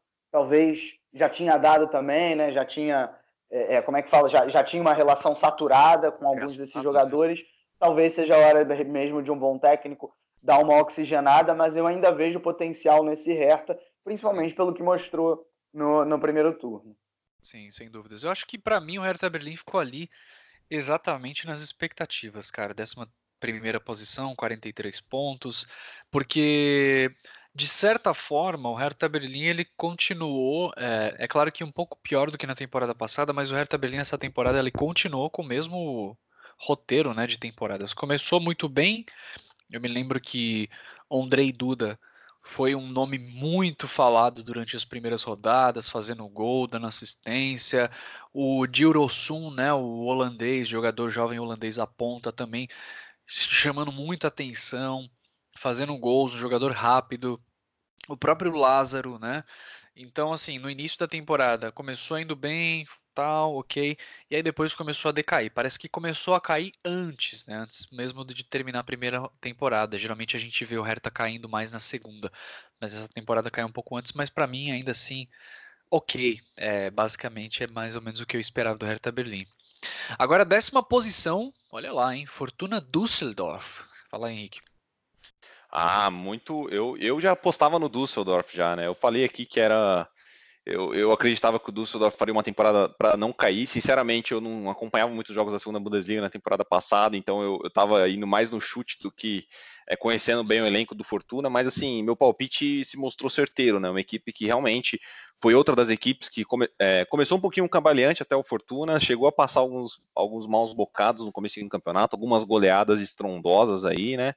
Mas se encontrou, né, cara? Se encontrou e conseguiu competir, conseguiu montar uma defesa sólida, conseguiu os seus golzinhos ali lá na frente, né, com o Luque Bacchio muitas vezes, né? Uhum. E assim, é, muito acima da expectativa, né? Era uma equipe que para muitos era dada como seríssimo candidato a rebaixamento e se conseguiu manter em uma décima colocação à frente de equipes como Hertha Berlim, mais Freiburg, Schalke 04, Augsburg Augsburg e Stuttgart, né, que tem um orçamento mais forte, que tem um, alguns anos de Bundesliga e por aí vai, né? Então, ah. é muito positiva a temporada do Fortuna Düsseldorf, talvez seja aí a, a, a, a, mais surpreendente de todas, né? De todas as equipes, todas as oito equipes da Bundesliga, a do Düsseldorf talvez tenha sido a mais acima da, acima da expectativa de todas.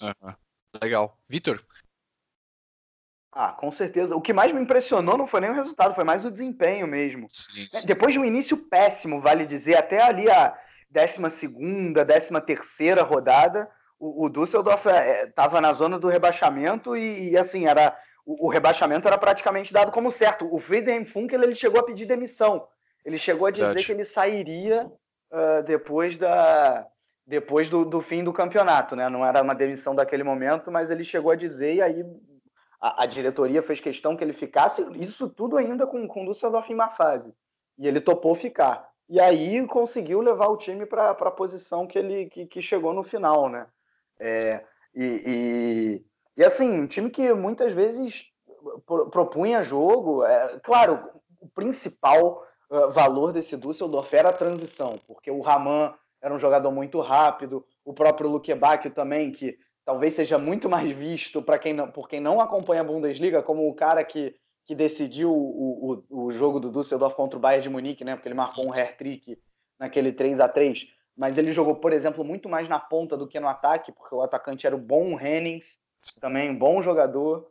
É... O Kevin Stoger também era importantíssimo nessa transição para entregar a bola para o Ramon. O Ramon, muitas vezes, com a velocidade, com o drible, conseguia gerar assistências ou mesmo gols. Verdade. E, e eu, eu, lembro de um momento que a gente chegou a falar no Chucrute, eu acho que foi lá pela algo próximo da décima rodada do retorno, algo assim, que se naquele momento a gente olhasse as 15 rodadas para trás, o Düsseldorf só não tinha feito mais pontos naquele período do que o Bayern de Munique, né, o que é realmente impressionante. Uh, se tivesse começado bem, o Düsseldorf tinha até mesmo brigado, brigado por Liga Europa, mas assim não dava para esperar que um time que vinha da sim, segunda sim. divisão, é, no estilo do jogo do Düsseldorf, que iria conseguir algo mais que isso. Então, definitivamente sim. aí o Düsseldorf foi muito bem, uh, resultado e desempenho bem acima da expectativa. É, legal. Eu, assim, por incrível que pareça, olhando aqui os meus palpites do início da temporada, eu não coloquei o Düsseldorf como rebaixado de forma direta e nem de jogo de playoff. Mas eu, eu achei que o Düsseldorf iria se manter na temporada mas eu não esperava que faria a temporada que fez. Então, assim, é, foi acima das expectativas para mim e me surpreendeu, porque eu não achei que seria dessa forma. Teve um momento onde o Düsseldorf começou a subir tanto na tabela que, assim, já estava bem longe assim da zona de playoffs. Então, é, apesar disso tudo, ainda para mim foi bem bem acima. Não à toa eu coloquei o, o Funkel como técnico da minha seleção. Agora vamos lá. Décima posição não. Nona posição, agora metade de baixo aí. Vamos lá. Nona posição, time de Julian Nagelsmann, Hoffenheim. O que, que você achou dessa temporada do Hoffenheim? Ah, cara, o Hoffenheim no segundo turno, o primeiro turno foi um pouco cambaleante, assim, né, meio irregular, mas no segundo turno o Hoffenheim teve uma retomada, ganhou muitas partidas, assim, é, parece que entrou nos eixos, brigou e brigou forte por Liga Europa, principalmente, né, mas assim, é, eu apostava em pelo menos uma vaga de Liga Europa para o Hoffenheim, né, principalmente na última Sim. temporada do Nagelsmann, é, por tudo que ele já fez em outras temporadas, mudou, na, na, minha opinião, o Nagelsmann foi responsável direto por mudar o, o Hoffenheim de patamar, né, no cenário do futebol sim, alemão sim. aí, diria eu. É uma equipe que começou a apresentar um outro estilo de futebol completamente diferente, chegou a se classificar, chegou a jogar Champions League, é, mudou para muito, mudou para muito bem o Hoffenheim e assim, eu esperava um pouco mais essa temporada de despedida do Nagelsmann, mas eu esperava que o Hoffenheim, pelo menos a vaga em Liga Europa, não venho, então eu coloco um pouquinho abaixo da média aí. Ainda foi uma temporada firme, o Hoffenheim não passou momento algum, sempre brigando na parte de cima da tabela, Sim. mas faltou frieza em alguns momentos decisivos, né, para hum. a equipe do Nagelsmann, Sim. e acabou perdendo alguns pontos preciosos aí que custaram uma vaga em, em Liga Europa, pelo menos, né, para o Hoffenheim, que disputou, disputou Champions League nessa temporada e teve uma campanha diria eu até que honesta, né? Em alguns momentos chegou a fazer jogo, jogo difícil para o Manchester City, né? Na, na, na Liga dos Campeões e assim ficou de, de bom tamanho para o Hoffenheim. Uhum. Vitor. Mas um pouco abaixo da expectativa, né? Como eu falei. Sim. Vitor Ravetti, fala. Cara, vamos lá. Eu acho que o Hoffenheim talvez seja o time mais difícil de analisar nessa desses 18 aí. Porque assim, cara, por um lado, era um time que tinha uma qualidade ofensiva impressionante, que envolvia a defesa adversária muito bem, que tinha alternativas de jogo, né? Era hora pelas pontas, hora um pouco mais pelo meio, hora você ia com a ligação direta e o Joelinton conseguia, tanto o Joelinton como o Kramaric conseguiam segurar muito bem a, a bola no ataque. É, hora você tinha o Schultz chegando para cruzar e, e, e, assim ele deu muitas assistências, não à toa despertou o interesse do Borussia Dortmund também chegou na seleção da Alemanha. O Cadeira Beck pela direita também era, era importante nesse sentido. Um, e aí você tinha um bom atacante, o Belfodil, uh, né, como um excelente finalizador, fazendo vários e vários gols. É, outra coisa que o Nagelsmann conseguiu fazer uh, foi colocar jogadores em outro patamar. Né? Isso, assim, é, é, mérito total do Nagelsmann, porque, por exemplo, a gente acabou de citar o Belfodil, que talvez seja um jogador mediano, tinha jogado já no Werder Bremen, não tinha aparecido muito, e no Hoffenheim foi muito melhor. É, o Demirbay, Demirbay que é, é também outro jogador excelente na hora de fazer a transição e ele mais perto do gol talvez consiga ser mais letal ainda, não como um finalizador no terço final, mas ele tem a sua criatividade. Não à toa também despertou o interesse do Bayer Leverkusen, vai jogar lá na, na próxima temporada. Um, então, assim, por esse lado, o Nagelsmann tem, tem muito mérito de fazer jogadores que talvez são medianos, de jogarem muito bem. O Demirbay, só lembrando, cara, coisa de duas temporadas atrás, ele estava na segunda divisão no Fortuna Düsseldorf e agora ele também chegou na seleção da Alemanha justamente com Nagelsmann.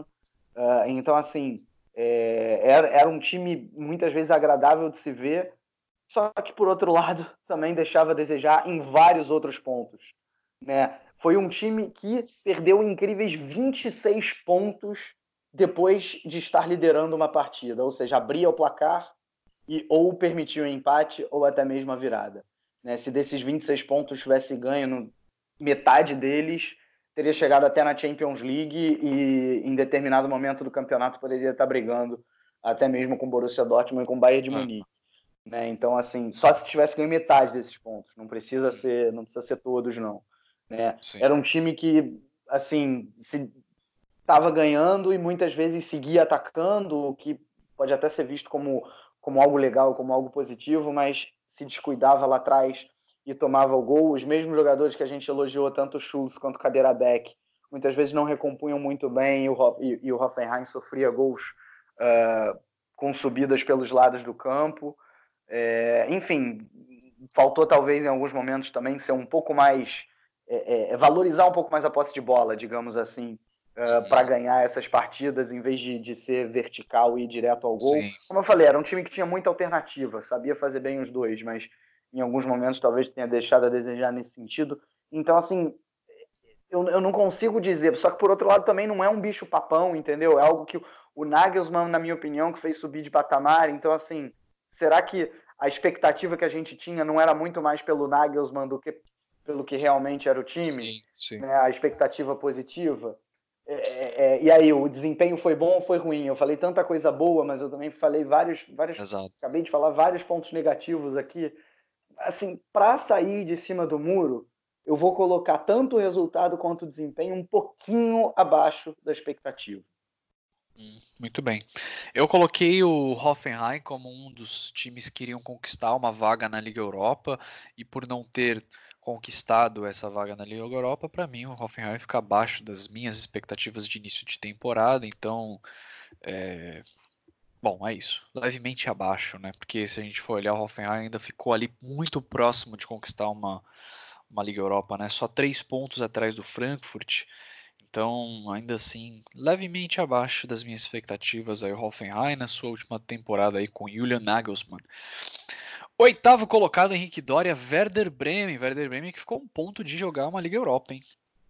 Cara, pelo que foi a temporada do Werder Bremen, a gente fala, ressaltamos o Werder Bremen aqui diversas vezes durante a temporada, que apresentava um futebol bacana, já falamos isso até durante esse cast aqui já.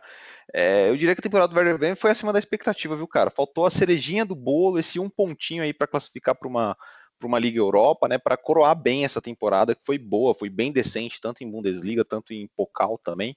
É, então, o Werder Bremen, para mim, acima da expectativa aí, liderado pelo Max Cruz, né, como a gente já destacou uhum. aqui no cast também, é, muito acima da expectativa, mas faltou essa cerejinha de bolo aí de, uma, de um prêmio, né, ao final da temporada, né, uma, uma vaga em competição europeia ou algo do tipo.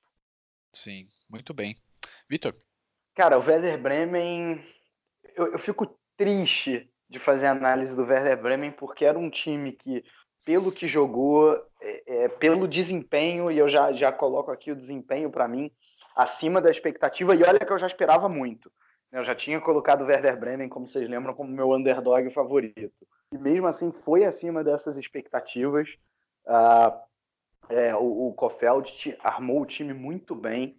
É, o Kofeld chegou e resolveu aquele problema defensivo ainda lá atrás, na temporada anterior, uh, que o Werder Bremen tinha. Era um time que sofria muitos gols e nisso ele já conseguiu, já conseguiu corrigir.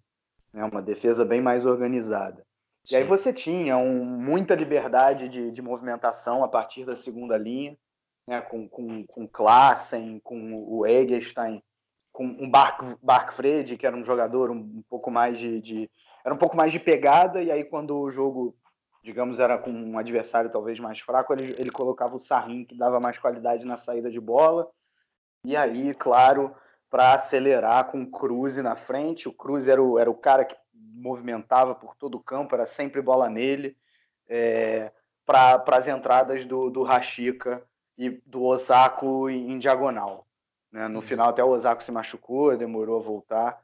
E, e, era um time que construía as suas jogadas assim. O Rashica é um jogador rápido, né? de maneira que. Sim. Uh, e, e, bom, e bom, bom arrematador de fora da área também o que também dava, dava mais uma alternativa para o Bremen.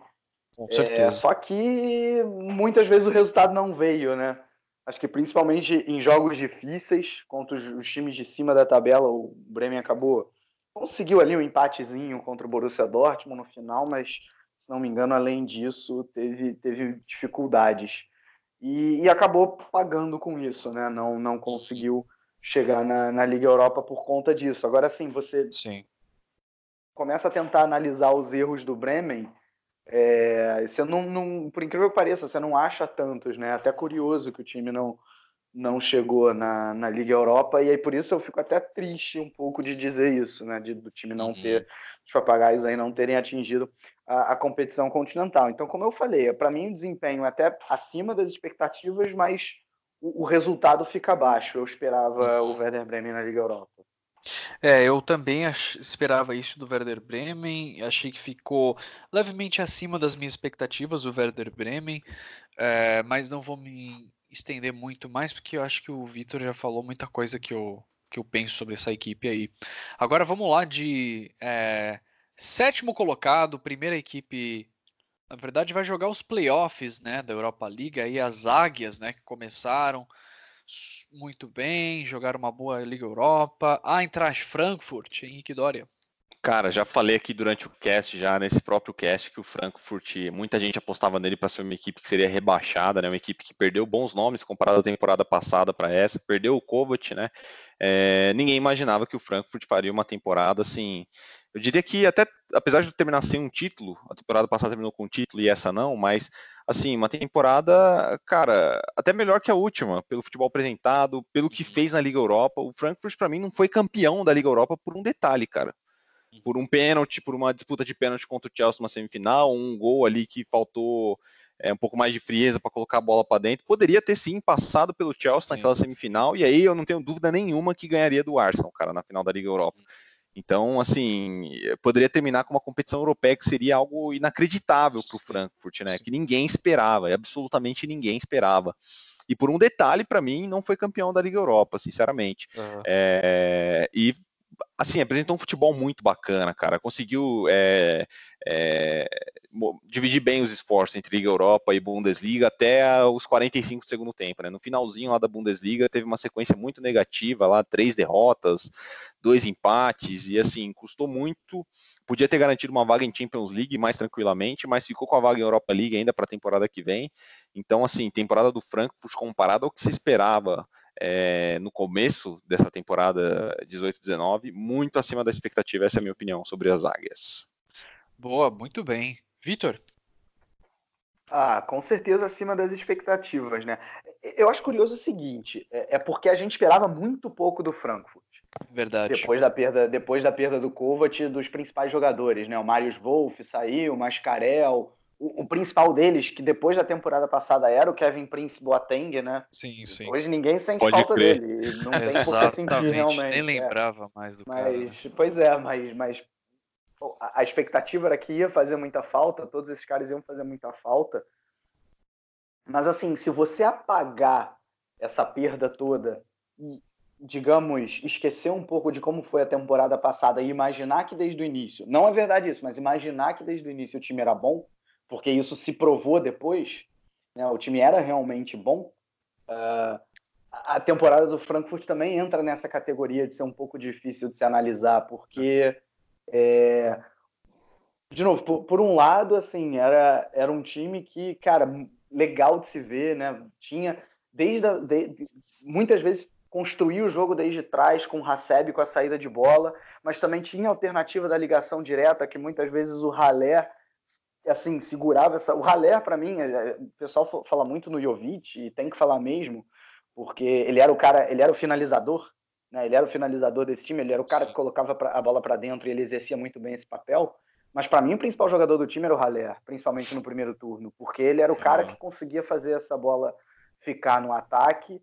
É, e, e, às vezes ele inclusive aparecia na área para finalizar. E aí você tudo bem, se não tinha ligação direta, ainda tinha o Kostic e o da Costa pelos lados, que apareciam muito bem. O Kostic fez um senhor campeonato.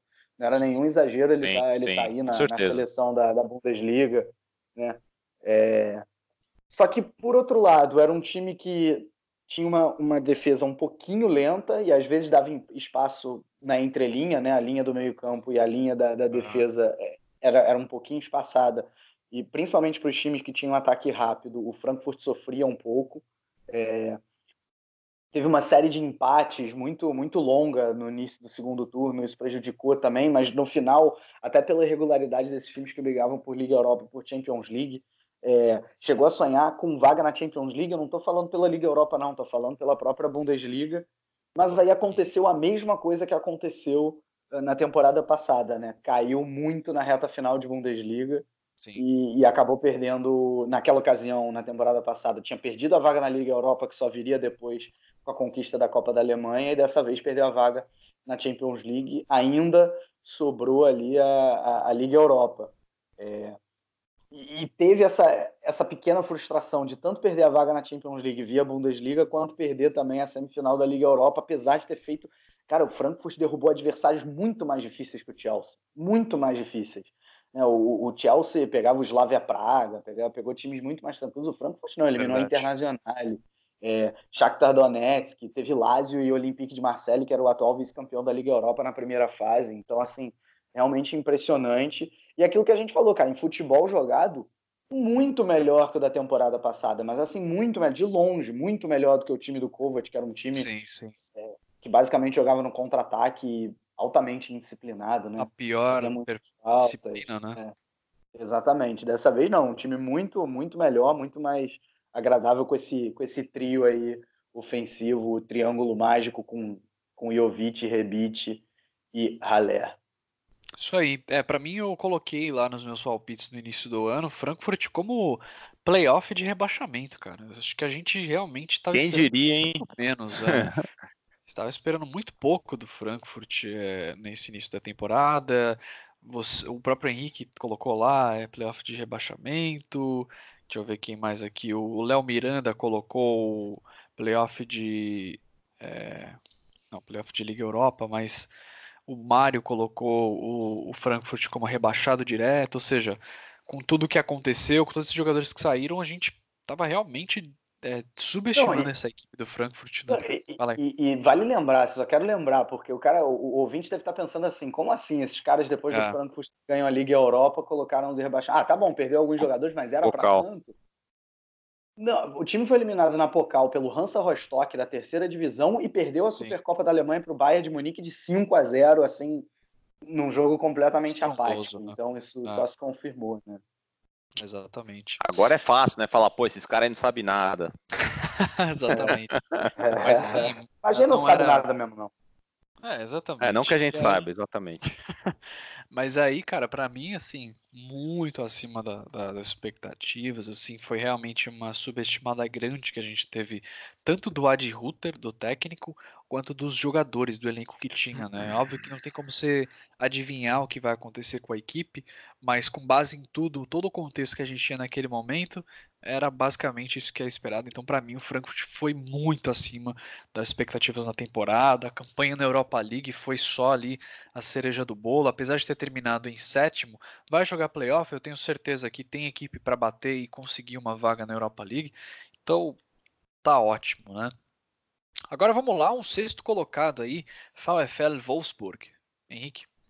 Para delírio de Pedro Jales, Olha os Lobos, só, depois de tantos anos de sofrimento, é, de decepção, né? depois da saída do De Bruyne, Dois foi só choro, Exato. dois playoffs seguidos, só choradeira, não aguentava mais ouvir o Pedro. Meu Deus, meu Wolfsburg não vai de jeito nenhum.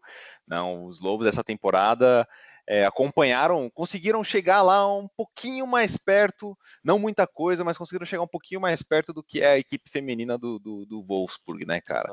É multicampeã em tudo que disputa e tudo mais, já cansamos de falar aqui no Chucrute, é, mas os Lobos agora fizeram uma temporada boa, né, cara? Fizeram uma temporada acima da expectativa para uma equipe que vinha muito desestruturada nos últimos anos aí, conseguiu é, ter uma temporada positiva, na minha opinião, é, e com méritos, cara. Vaga em Liga, Liga, Europa garantida, não é todo mundo que pode comemorar isso, né? Direto na fase de grupos, Sim. não vai jogar playoff de Liga Europa, de Liga Europa nem nada, então tem uma competição europeia, que bela premiação para os Lobos, cara, que, como o Vitor já bem destacou, playoff duas vezes seguidas aí nos últimos anos, e muito acima da expectativa que eu tinha para o Wolfsburg nessa temporada.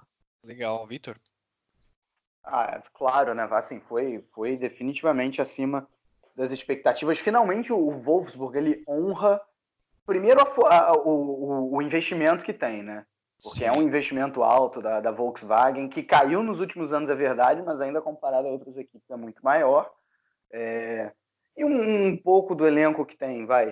Uh, o, o, o Labadia demorou, mas conseguiu finalmente, né? Depois aí. Chegou no, no meio da outra temporada e, e, e, acertou o time, conseguiu acertar o time, né? Um, um 4-3-3 também, a exemplo do Bremen, com bastante liberdade a, a partir da segunda linha. Um 4-3-1-2, vai.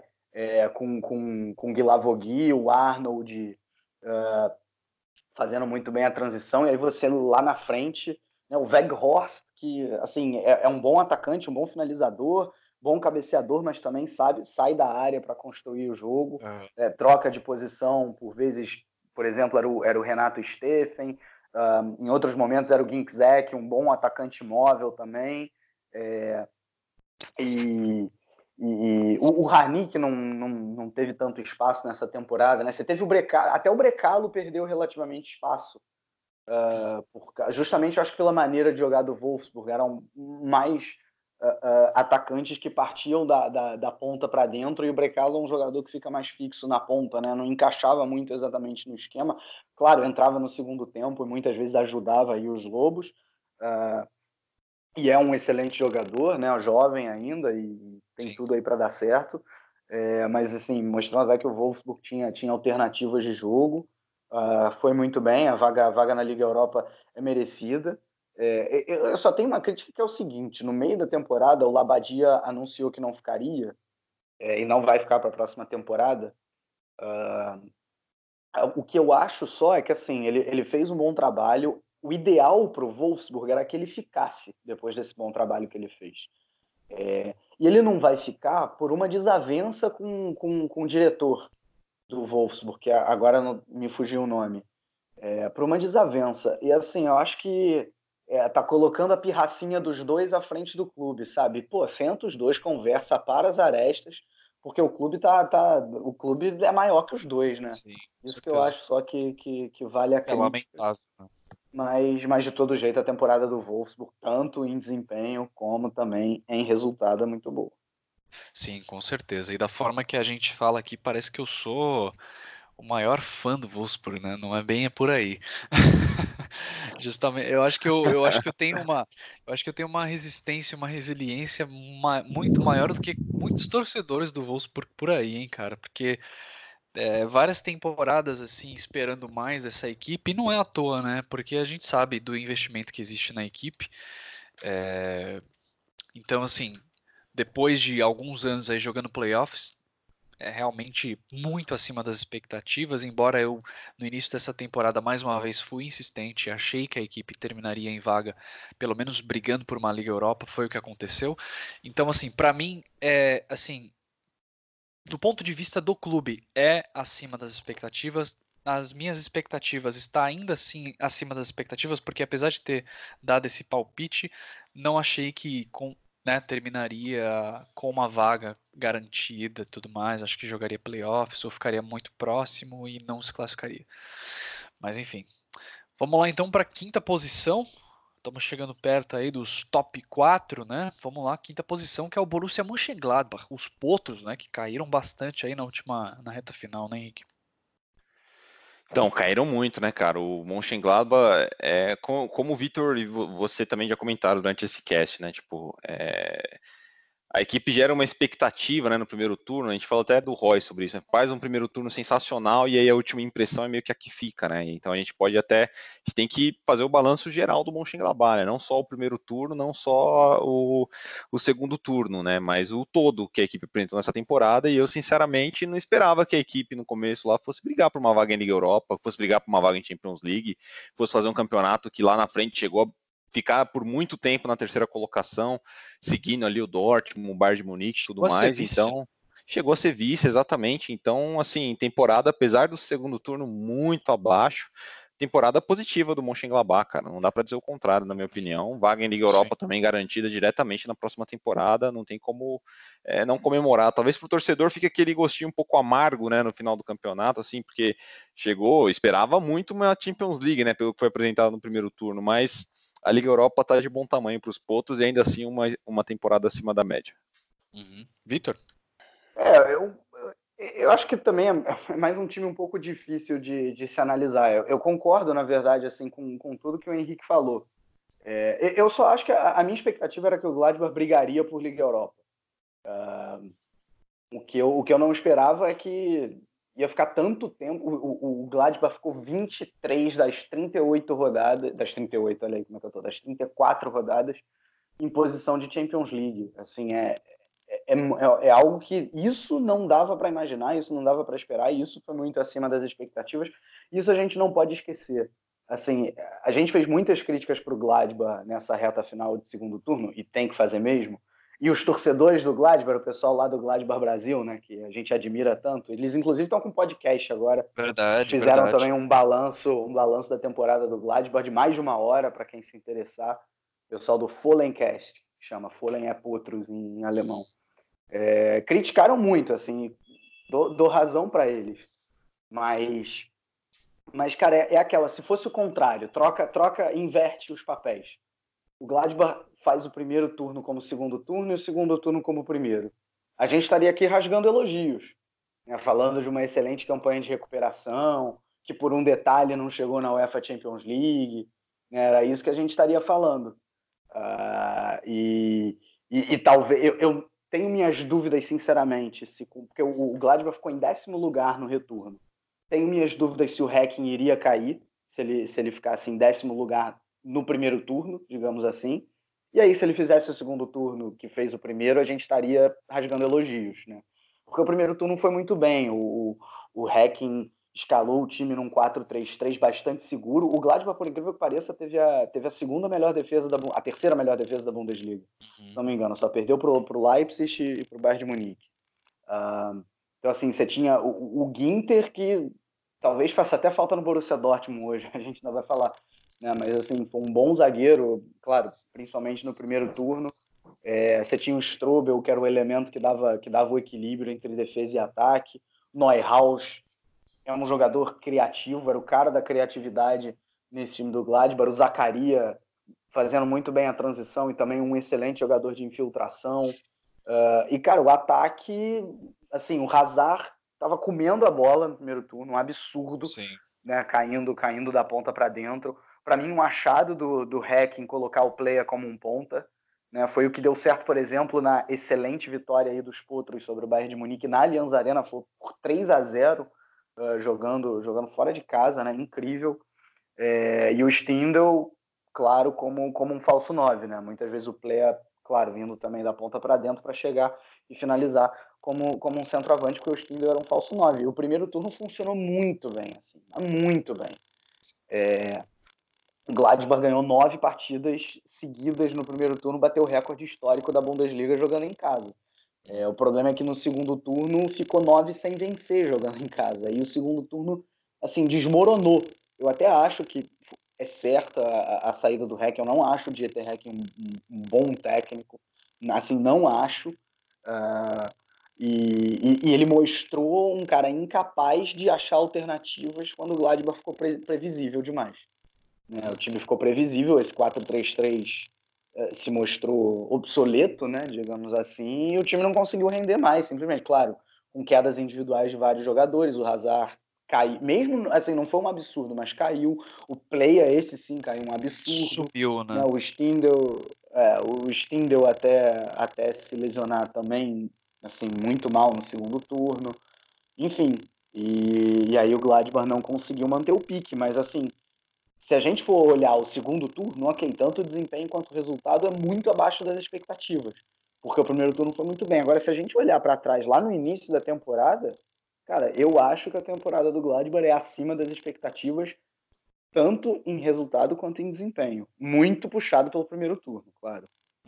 Com certeza, eu concordo totalmente. Eu acho que para mim foi acima das expectativas, sim, apesar da queda no segunda, da segunda fase. Vamos só lembrar que nas duas últimas temporadas o Borussia Mönchengladbach terminou, acho que 16 17 foi nona posição, 16 17 18 nona posição de novo e nessa temporada finalmente quinta posição. Então, assim, termina muito bem o Borussia Mönchengladbach apesar de tudo. Vamos então para agora top 4, hein? quarta posição nessa temporada. Estamos terminando aí. Bayer Leverkusen aí sob o comando de Peter Bosch. Então Henrique Dória, você já falou aí do Peter Boss, então fala pra gente aqui o que você achou dessa quarta posição do Bayer Leverkusen.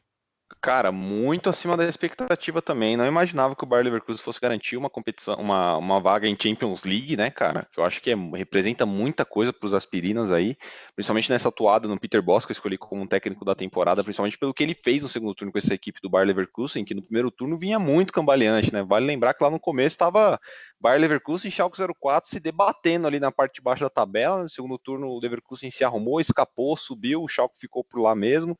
E na última rodada conseguiu conseguiu ali a sua, a sua melhor colocação, né? Quarta colocação, é, vaga em Champions League garantida, uma equipe que mostrou um futebol muito interessante, muito vistoso no segundo turno, perde pressiona, troca de passe, é, infiltração, ultrapassagem, tudo que tem que se esperar, jogadores desempenhando funções diferentes, então, muito positivo o Bayer Leverkusen, muito acima da expectativa, vaga em Champions League e vai brilhar no que vem também, eu aposto. Muito bom. Vitor? Cara, assim, por incrível que pareça, principalmente em termos de resultado, eu acho nas expectativas. É, porque, cara, eu acho inclusive que, eu fico feliz por isso, os, os quatro melhores times alemães no papel e também da maneira que jogaram essa Bundesliga é, são, são exatamente esses quatro aí que estão nas quatro mesmas posições, posições e que, para mim, é, é, o que a Alemanha tem de melhor para representar o país na, na Champions League. Uhum. É, eu acho até que nos meus palpites de início do ano eu coloquei o, coloquei o Schalke como vários, coloquei o Schalke oh, chegando ah. em Champions League, aí algum, algum aí desses quatro eu baixei para a Europa League. Mas, mas assim, não tendo o Schalke, cara, acho que o Leverkusen atinge as minhas expectativas uh, definitivamente, assim. Porque, uhum. cara, é, um bom time, assim, tem muitos bons valores individuais, muito bons valores individuais. O, o Radek chegou para o lugar do Leno. Para mim, o Radek é um goleiro melhor do que era o Leno. Melhor do que o Leno, concordo.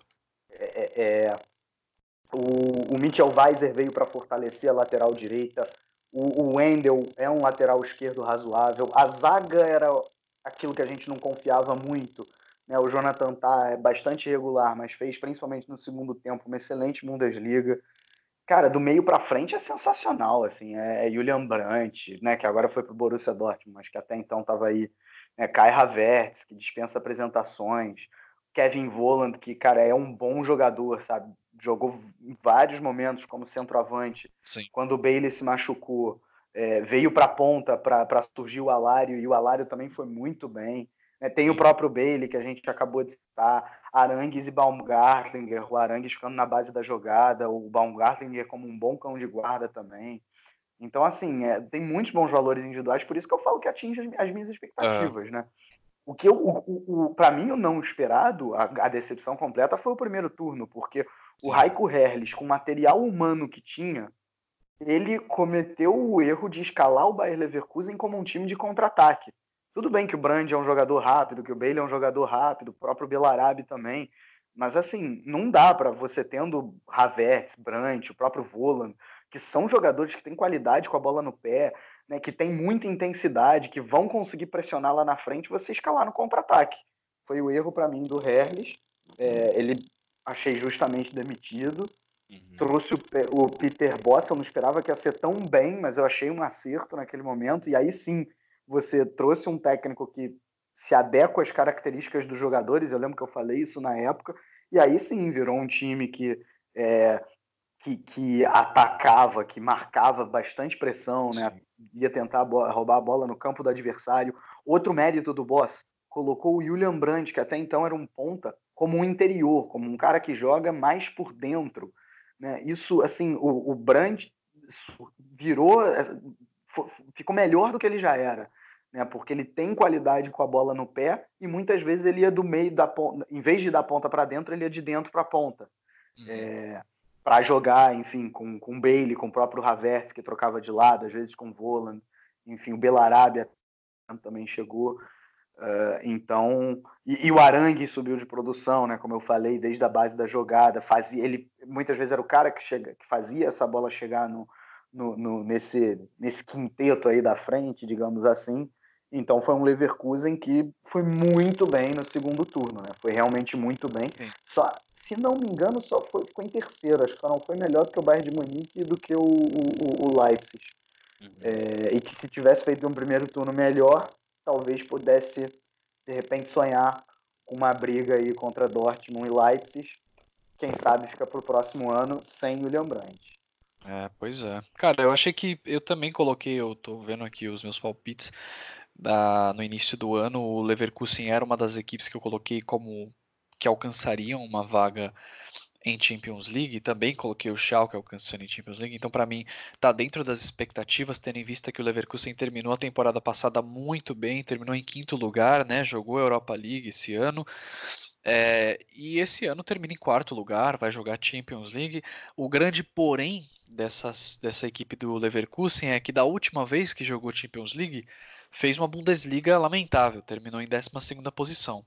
Vamos ver se essa, essa continuará nessa temporada que vem, né? Ainda mais tendo em vista que vai ficar sem Julian Brandt, né? Até agora, né? Não sabemos se vai sair mais algum jogador. Mas enfim, para mim tá dentro das expectativas aí o time do Leverkusen. Dando continuidade agora top 3, hein? Henrique Doria, terceiro lugar.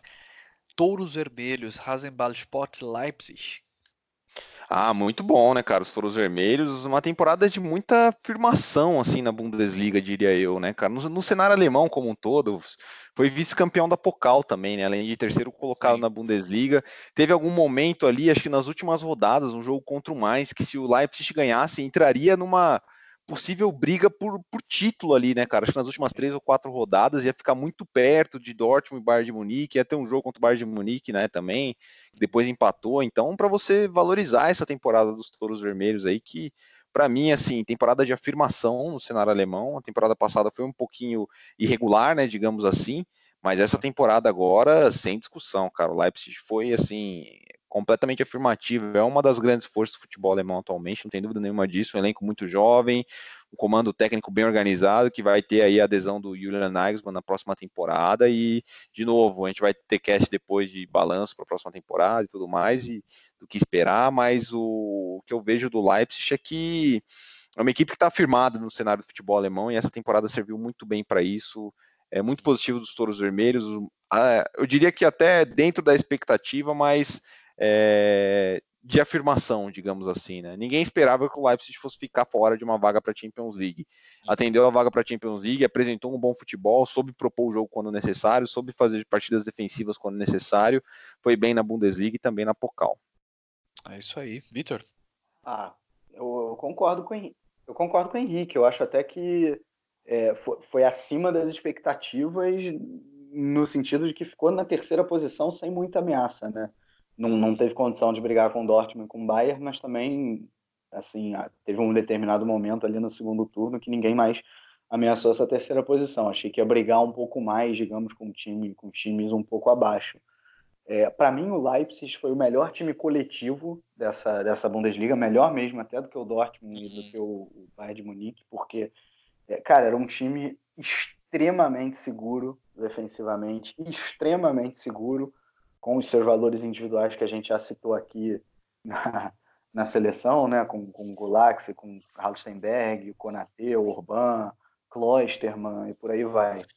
É, é, é até curioso, né? A gente está elogiando a defesa e é, é, no ataque que você tem os nomes que talvez façam a diferença e que nessa temporada não foram tão bem, mas acho que entra nesse contexto da coletividade, né? O Forsberg não foi tão bem quanto duas temporadas atrás.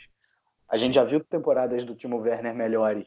O Poulsen foi um cara que cresceu, esse sim, né? Virou, ganhou muito mais protagonismo. Assim, acho que foi um time que manteve as características, mas que se aprimorou. Né? Manteve as características de não ser exatamente um time que valoriza a posse de bola, é né? um time bastante vertical, que quando tem a bola quer chegar o mais rápido possível ao gol, mas que ganhou essa adesão de uma defesa extremamente consistente é, que por isso chega, chega na terceira posição. E aí essa defesa consistente que permite, em alguns momentos, o suficiente para o Timo Werner chegar e fazer os seus gols, né, com, com aquela rapidez que a gente conhece do Werner. Não espera que o Werner é, vai conseguir jogar bem com defesas extremamente fechadas, porque não é bem a dele. Mas se ele tiver espaço para correr, é difícil segurar né, o, próprio, o, o próprio Poulsen também, os dois, né, como dois atacantes relativamente abertos, nesse 4-2-2-2 do Leipzig, ou por vezes 4-3-1-2, uh, eh, também com, com Campbell, Raidara, Demi, variava um pouco né, quem ficava ali à frente da zaga. E... Mas é isso, acho que fez uma, uma excelente temporada. É, como eu falei, acho que tanto em, em, desempenho, principalmente por essa coletividade, por essa consistência defensiva, até um pouco acima das expectativas, tanto em resultado como, como em desempenho. Então, de parabéns aí os touros. Isso aí, muito bem. Eu, para mim, foi uma das equipes que eu coloquei no início da temporada. Minha expectativa era de que alcançasse a Europa League então está levemente acima das minhas expectativas. Eu me lembro que a gente falou muito sobre o Leipzig na primeira temporada, né, que ficou na segunda posição e depois terminou a temporada seguinte na sexta posição, quase não conseguiu uma vaga para a Liga Europa, os Touros Vermelhos. Então aí a gente conversou muito que talvez essa temporada de Europa League fosse o normal do Leipzig, mas essa temporada eles mostram que não, que o elenco que eles têm é, tem um potencial enorme aí para conquistar uma Champions League e foi que isso que eles mostraram, chegando nessa terceira posição, então para mim está acima, levemente acima das expectativas, eu diria aí, os Touros Vermelhos. Agora vamos lá, segundo colocado, Borussia Dortmund, no Borussia Dortmund que passou várias, tempo, várias rodadas aí na primeira posição, né, Henrique? Olha, cara, o Dortmund é um caso à parte, né? Tipo, de novo, vamos ter, é a mesma coisa que eu falei pro Mönchengladbach, vamos esquecer, tipo, é, ah, primeiro turno foi bom, segundo turno não foi tão bom, vamos equalizar tudo numa linha do tempo só. E assim, é, o Dortmund brigou com o Bayern de Munique pela primeira vez nessa, na, na, história desse podcast, nesses 4, 5 anos que a gente tem acompanhado Bundesliga tão assiduamente. É, o, a gente teve uma Bundesliga que terminou com uma diferença de dois pontos aí, né? Bayern de Munique, Borussia Dortmund, Bayern de Munique 78, Dortmund 76. O Dortmund em vários momentos liderou a competição, é, fez o Bayern suar, fez o Bayern correr atrás. Até falei em alguns casts anteriores que talvez para a torcida do, do, do, Bayern de Munique essa, essa talvez tenha sido a Bundesliga mais saborosa de todas, é, pela dificuldade, pela emoção que teve, por ser um título na Allianz Arena e tudo mais. Isso só foi possível porque o Dortmund foi sim uma equipe que acima da média, foi uma equipe que fez a mais do que se esperava. Se esperava que o Dortmund talvez fosse o segundo colocado, se esperava que o Dortmund fosse vice-campeão, esperava que o Dortmund fosse classificar para uma Champions League, mas não se esperava que o Dortmund fosse impor um ritmo e impor dificuldade para o Bayern de Munique como impôs nessa temporada e trazer um campeonato é, disputado ponto a ponto até o final. Claro que tem todos os asteriscos aí no meio do caminho, pô, mas aquela partida perdeu ponto para a Fortuna do Seudorf, perdeu ponto para Nuremberg, perdeu ponto para várias equipes a parte de baixo, sentiu o final, tomou aquela sacolada para o Bayern de Munique na Allianz Arena, tipo, tem tudo isso.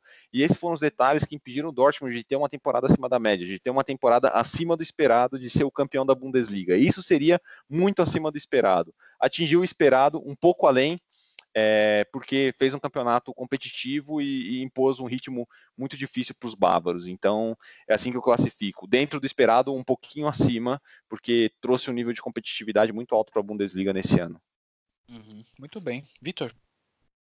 É, eu vou, vou, mais ou menos na linha do Henrique. Assim, acho que a gente até, nós três, estamos discordando um pouco nesse, nesse cast aqui. Pode ser bom, porque a gente teve as mesmas impressões, mas pode ser ruim também, porque não sei, né?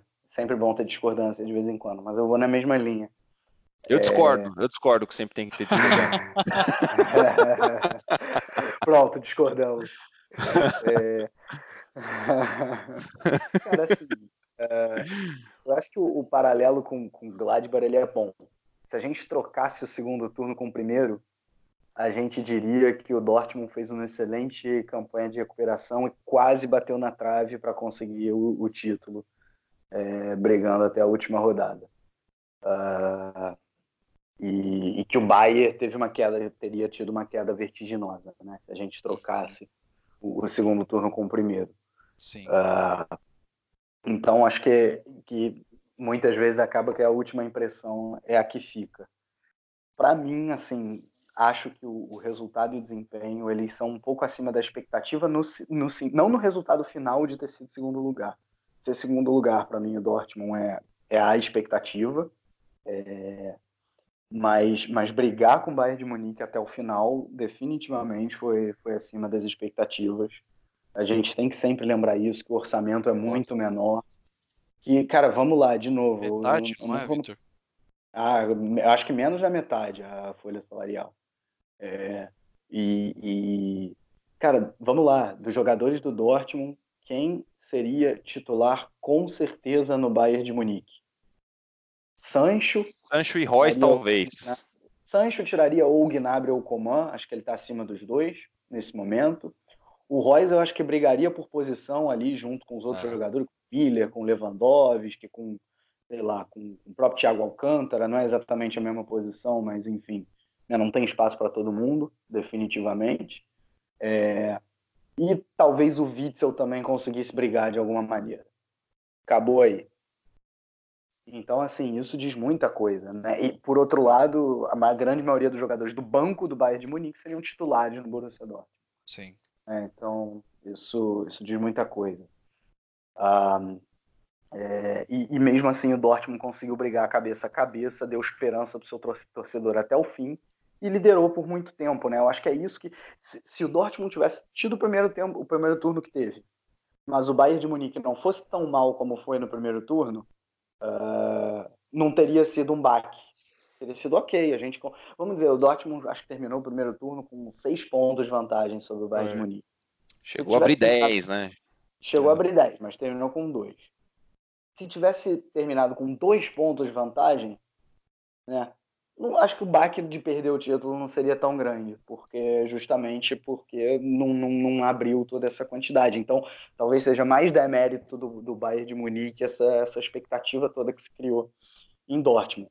Cara, falando do time, assim, é, o primeiro turno era um time que jogava muito bem, cara, que tinha o Witzel, uh, mestre em fazer o Dortmund sair das zonas de pressão muito bem, porque ele com espaços curtos conseguia fazer bem isso. O Delaney era um cara que primeiro que chegava bastante na área e além disso dava bons lançamentos longos. Você tinha o Sancho quando o jogo estava difícil com defesa fechada, o Sancho desequilibrava muito no um contra um. O Royce, como jogador centralizado, para mim, é essa a posição dele, jogando atrás do centroavante. Você teve o Alcácer brilhando quando vinha do banco, né? Fazendo. Ele fez Verdade. 12 gols no primeiro e acho que fez coisa de 5 no segundo, né? Então, assim, é, decidiu vários e vários jogos. Toques, inclusive, né? Sim, sim. Não, e na Champions League, o, o, Dortmund conseguiu ficar em primeiro no gol. O Dortmund conseguiu fazer quatro gols no Atlético de Madrid, ah. gente. Não vamos esquecer disso. Assim, é o Atlético de Madrid, que é o time que a gente sabe, né? Que tem uma defesa que só conseguiu tomar três gols do Cristiano Ronaldo, que é o segundo melhor jogador que eu vi jogar na história. Entendeu? Então, assim, é, o que o Dortmund fez no, no primeiro semestre foi impressionante. Né? No time, a zaga, muito. O Favre é um cara que preza por defesas consistentes, e a zaga foi muito bem. O Akanji apareceu na nossa seleção. O Akanji e o Diallo, os dois né, foram muito bem no primeiro turno. Você teve o Hakimi brilhando como lateral esquerdo no primeiro turno. Verdade. É, assim, impressionante. E o Burke, claro, salvando vários jogos. É... Uh, então, assim, não é, não é, não é pouca coisa. O, o, Dortmund foi o único time que, entre os quatro primeiros que conseguiu fazer seis pontos contra o Leipzig. Olha, olha que impressionante. É... Aliás, não só contra o Leipzig. O Dortmund fez seis pontos contra o Leipzig, fez seis pontos contra o Leverkusen, fez seis pontos contra o Gladbach, fez seis pontos contra, contra, o, o, o é, é, é, contra esses, né, dos cinco primeiros, né, tirando contra si, o Dortmund perdeu três pontos. A partida de 5 a 0 é, que perdeu para o Bayern de Munique na Aliança Arena. Dos, dos, vamos lá, dos 12 pontos disputados, estou certo? Não, não, dos 12 não, dos 24 pontos disputados, né? É, quatro times, Uh, então são é isso, né? São oito jogos, 24 pontos. O Dortmund perdeu três. Nem o próprio Bayern de Munique conseguiu isso. Perdeu ponto para todos esses times que eu citei. Né? Então, assim, isso é muito impressionante, cara. O problema é que no segundo turno caiu. A defesa ficou menos consistente. Né? Isso se perdeu muito. Você teve que jogar vários jogos com diálogo improvisado na lateral esquerda.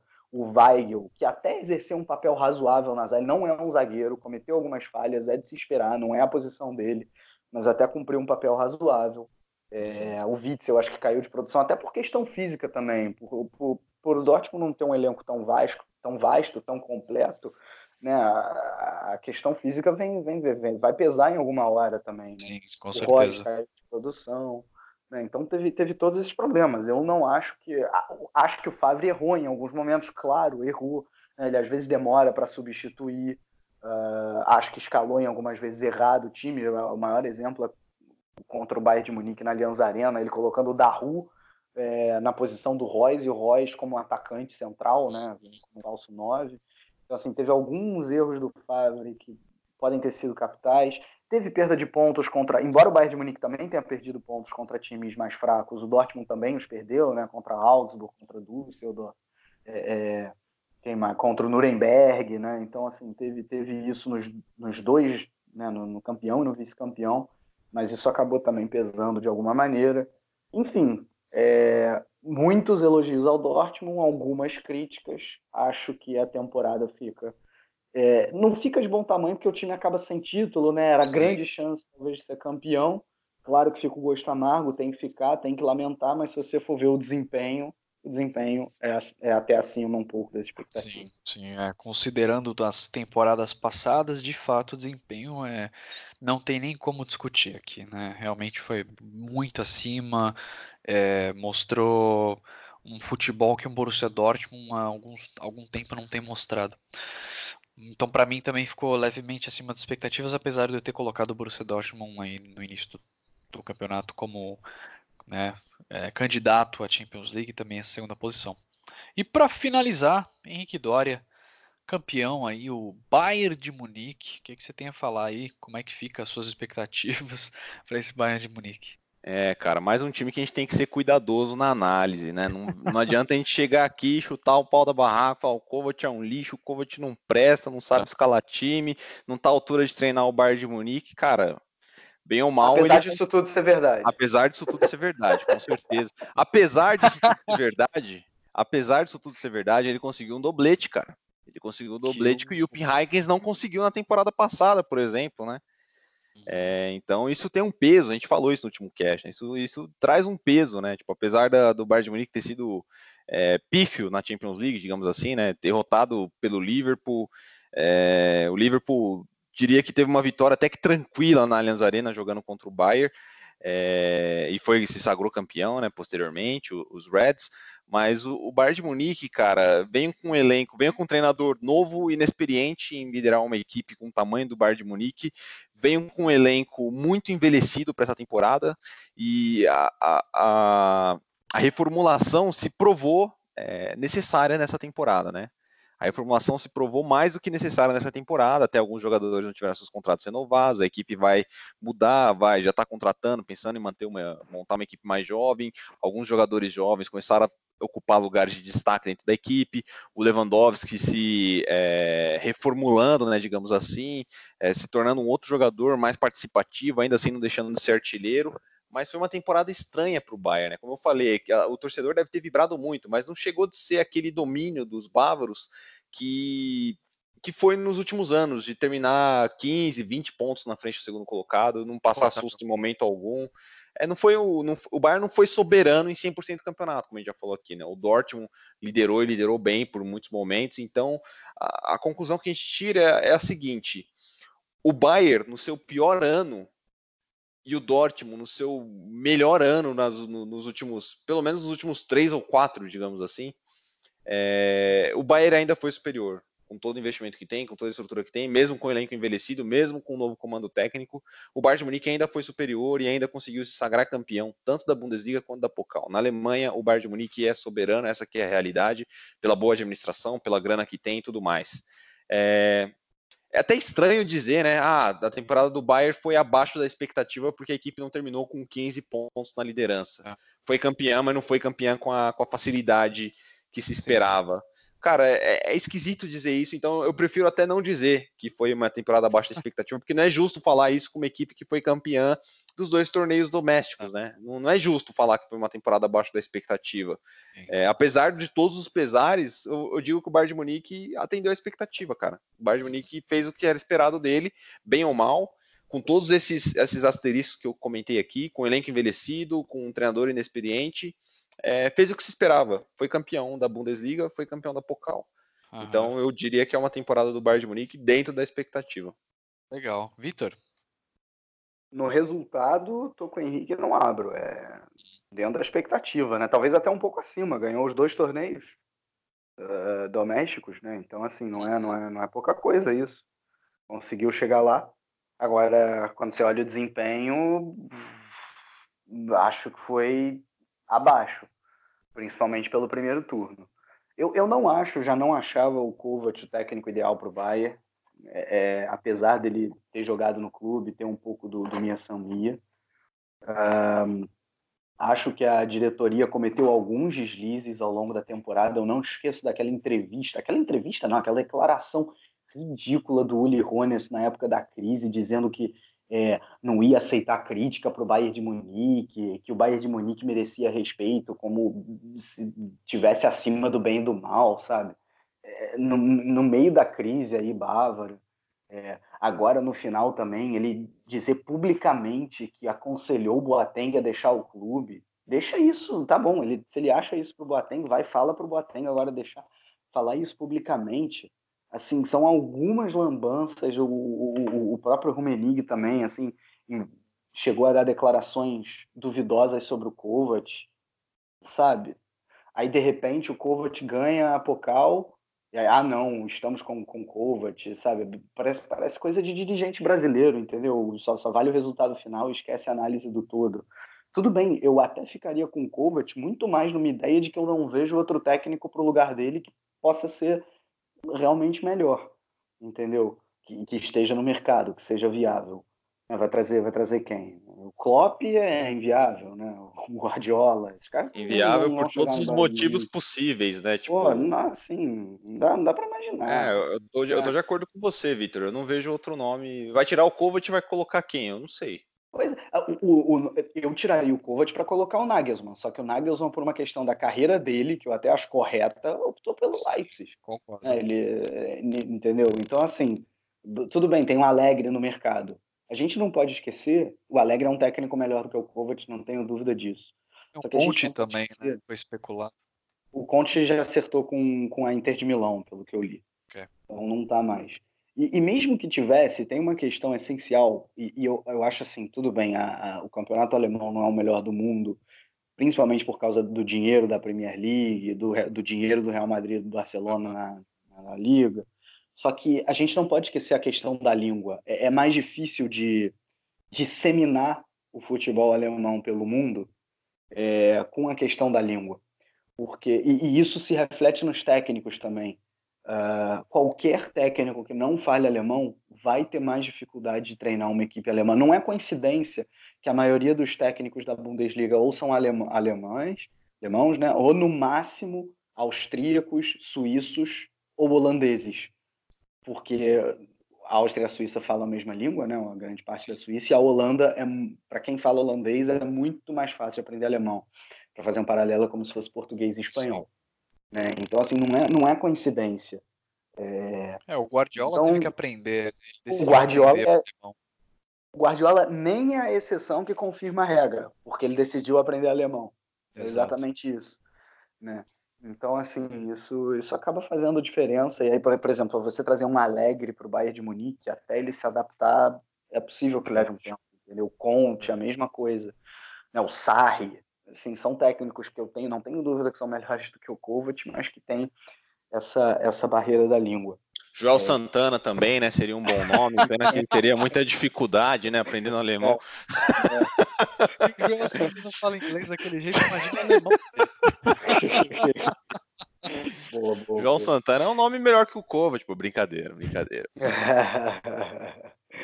Mas enfim, então assim, acho que no momento talvez o Kovac seja realmente, até porque ele já está há um ano, entendeu? Já, já é. tem um trabalho, pode ser que ele se torne um técnico de ponta. Hoje ele não é, né? E assim, acho que o desempenho do Bayern, principalmente no primeiro turno, falhou, falhou. O, o, o, o Gnabry e o Kimmich foram um poucos. A defesa do Bayern né, foi bastante instável, né? O Boateng teve o pior ano da carreira dele, talvez. É. O Hummels foi bastante irregular, né? É, é... Bem abaixo. O Miller também, talvez o pior ano da ah. carreira do Miller também, né, cara? Muitos jogadores é, abaixo. Né? Exato. O, o, o, eu acho até que o Lewandowski fez uma boa temporada, né? Terminou como artilheiro, foi, mas ele fez muito menos gols do que o padrão dele. É, isso, isso vale, vale a gente dizer também. Então, então assim, foi, foi um time que em vários momentos teve problemas defensivos e mesmo no ataque faltou aquele envolvimento que a gente está acostumado. No segundo turno cresceu. E tem muito isso do que o Henrique fala também, né? O Bayern de Munique no momento decisivo na Allianz Arena, pelo menos em torneio doméstico, amigo, vai crescer, vai jogar bem, como foi o 5 a 0 contra o Dortmund, como também chegou na última rodada contra o Frankfurt enfim, foi, foi no segundo turno ganhando de todos os adversários e jogando bem melhor do que no primeiro. Isso foi mérito do Kovac. É, Né? Era, era um time que, que, que ia muitas vezes por perde e pressiona e, e, deixava espaço atrás. E, por exemplo, contra o Borussia Dortmund não fez isso e foi uma estratégia muito correta. É... Enfim, eu acho que assim tem muitas coisas positivas nesse Bayern de Munique, principalmente o resultado final, claro, né? São dois títulos. É, mas, mas muita coisa para melhorar para a próxima temporada. A questão do sistema defensivo tem boas chances de ser resolvida, né? Trouxe aí o Lucas Hernandes, trouxe o Pavar também. É, são jogadores mais jovens que podem dar uma oxigenada nesse elenco aí. É quase uma nova geração de jogadores nesse Bayern de Munique e é bom que isso aconteça, né? Já é, a gente já tá vendo aí várias temporadas já com um elenco muito conhecido, né? Então, aos poucos vai sendo renovado e talvez aos poucos facilite até o trabalho do próprio Niko Kovac a partir da, da, daí, né? Não sei, talvez é, é muito normal e natural que haja uma certa resistência por parte de um elenco que está tanto tempo numa equipe né, é, com a entrada de um técnico, um técnico novo, né? Vamos falar aqui que o Carlo Ancelotti, com toda a sua experiência, acabou deixando o Bayern de Munique e o Niko Kovac, né, apesar de tudo isso, conseguiu terminar uma temporada por trancos e barrancos e conseguiu o doblete aí, como a gente já discutiu. Então, é, vamos ver, daqui para frente pode ser que as coisas melhorem ainda mais para o Bayern de Munique, né? Ou não também. Mas eu não tenho mais nada a adicionar sobre o que vocês falaram aí sobre o Bayern de Munique, mais uma vez campeão, estava dentro das minhas expectativas.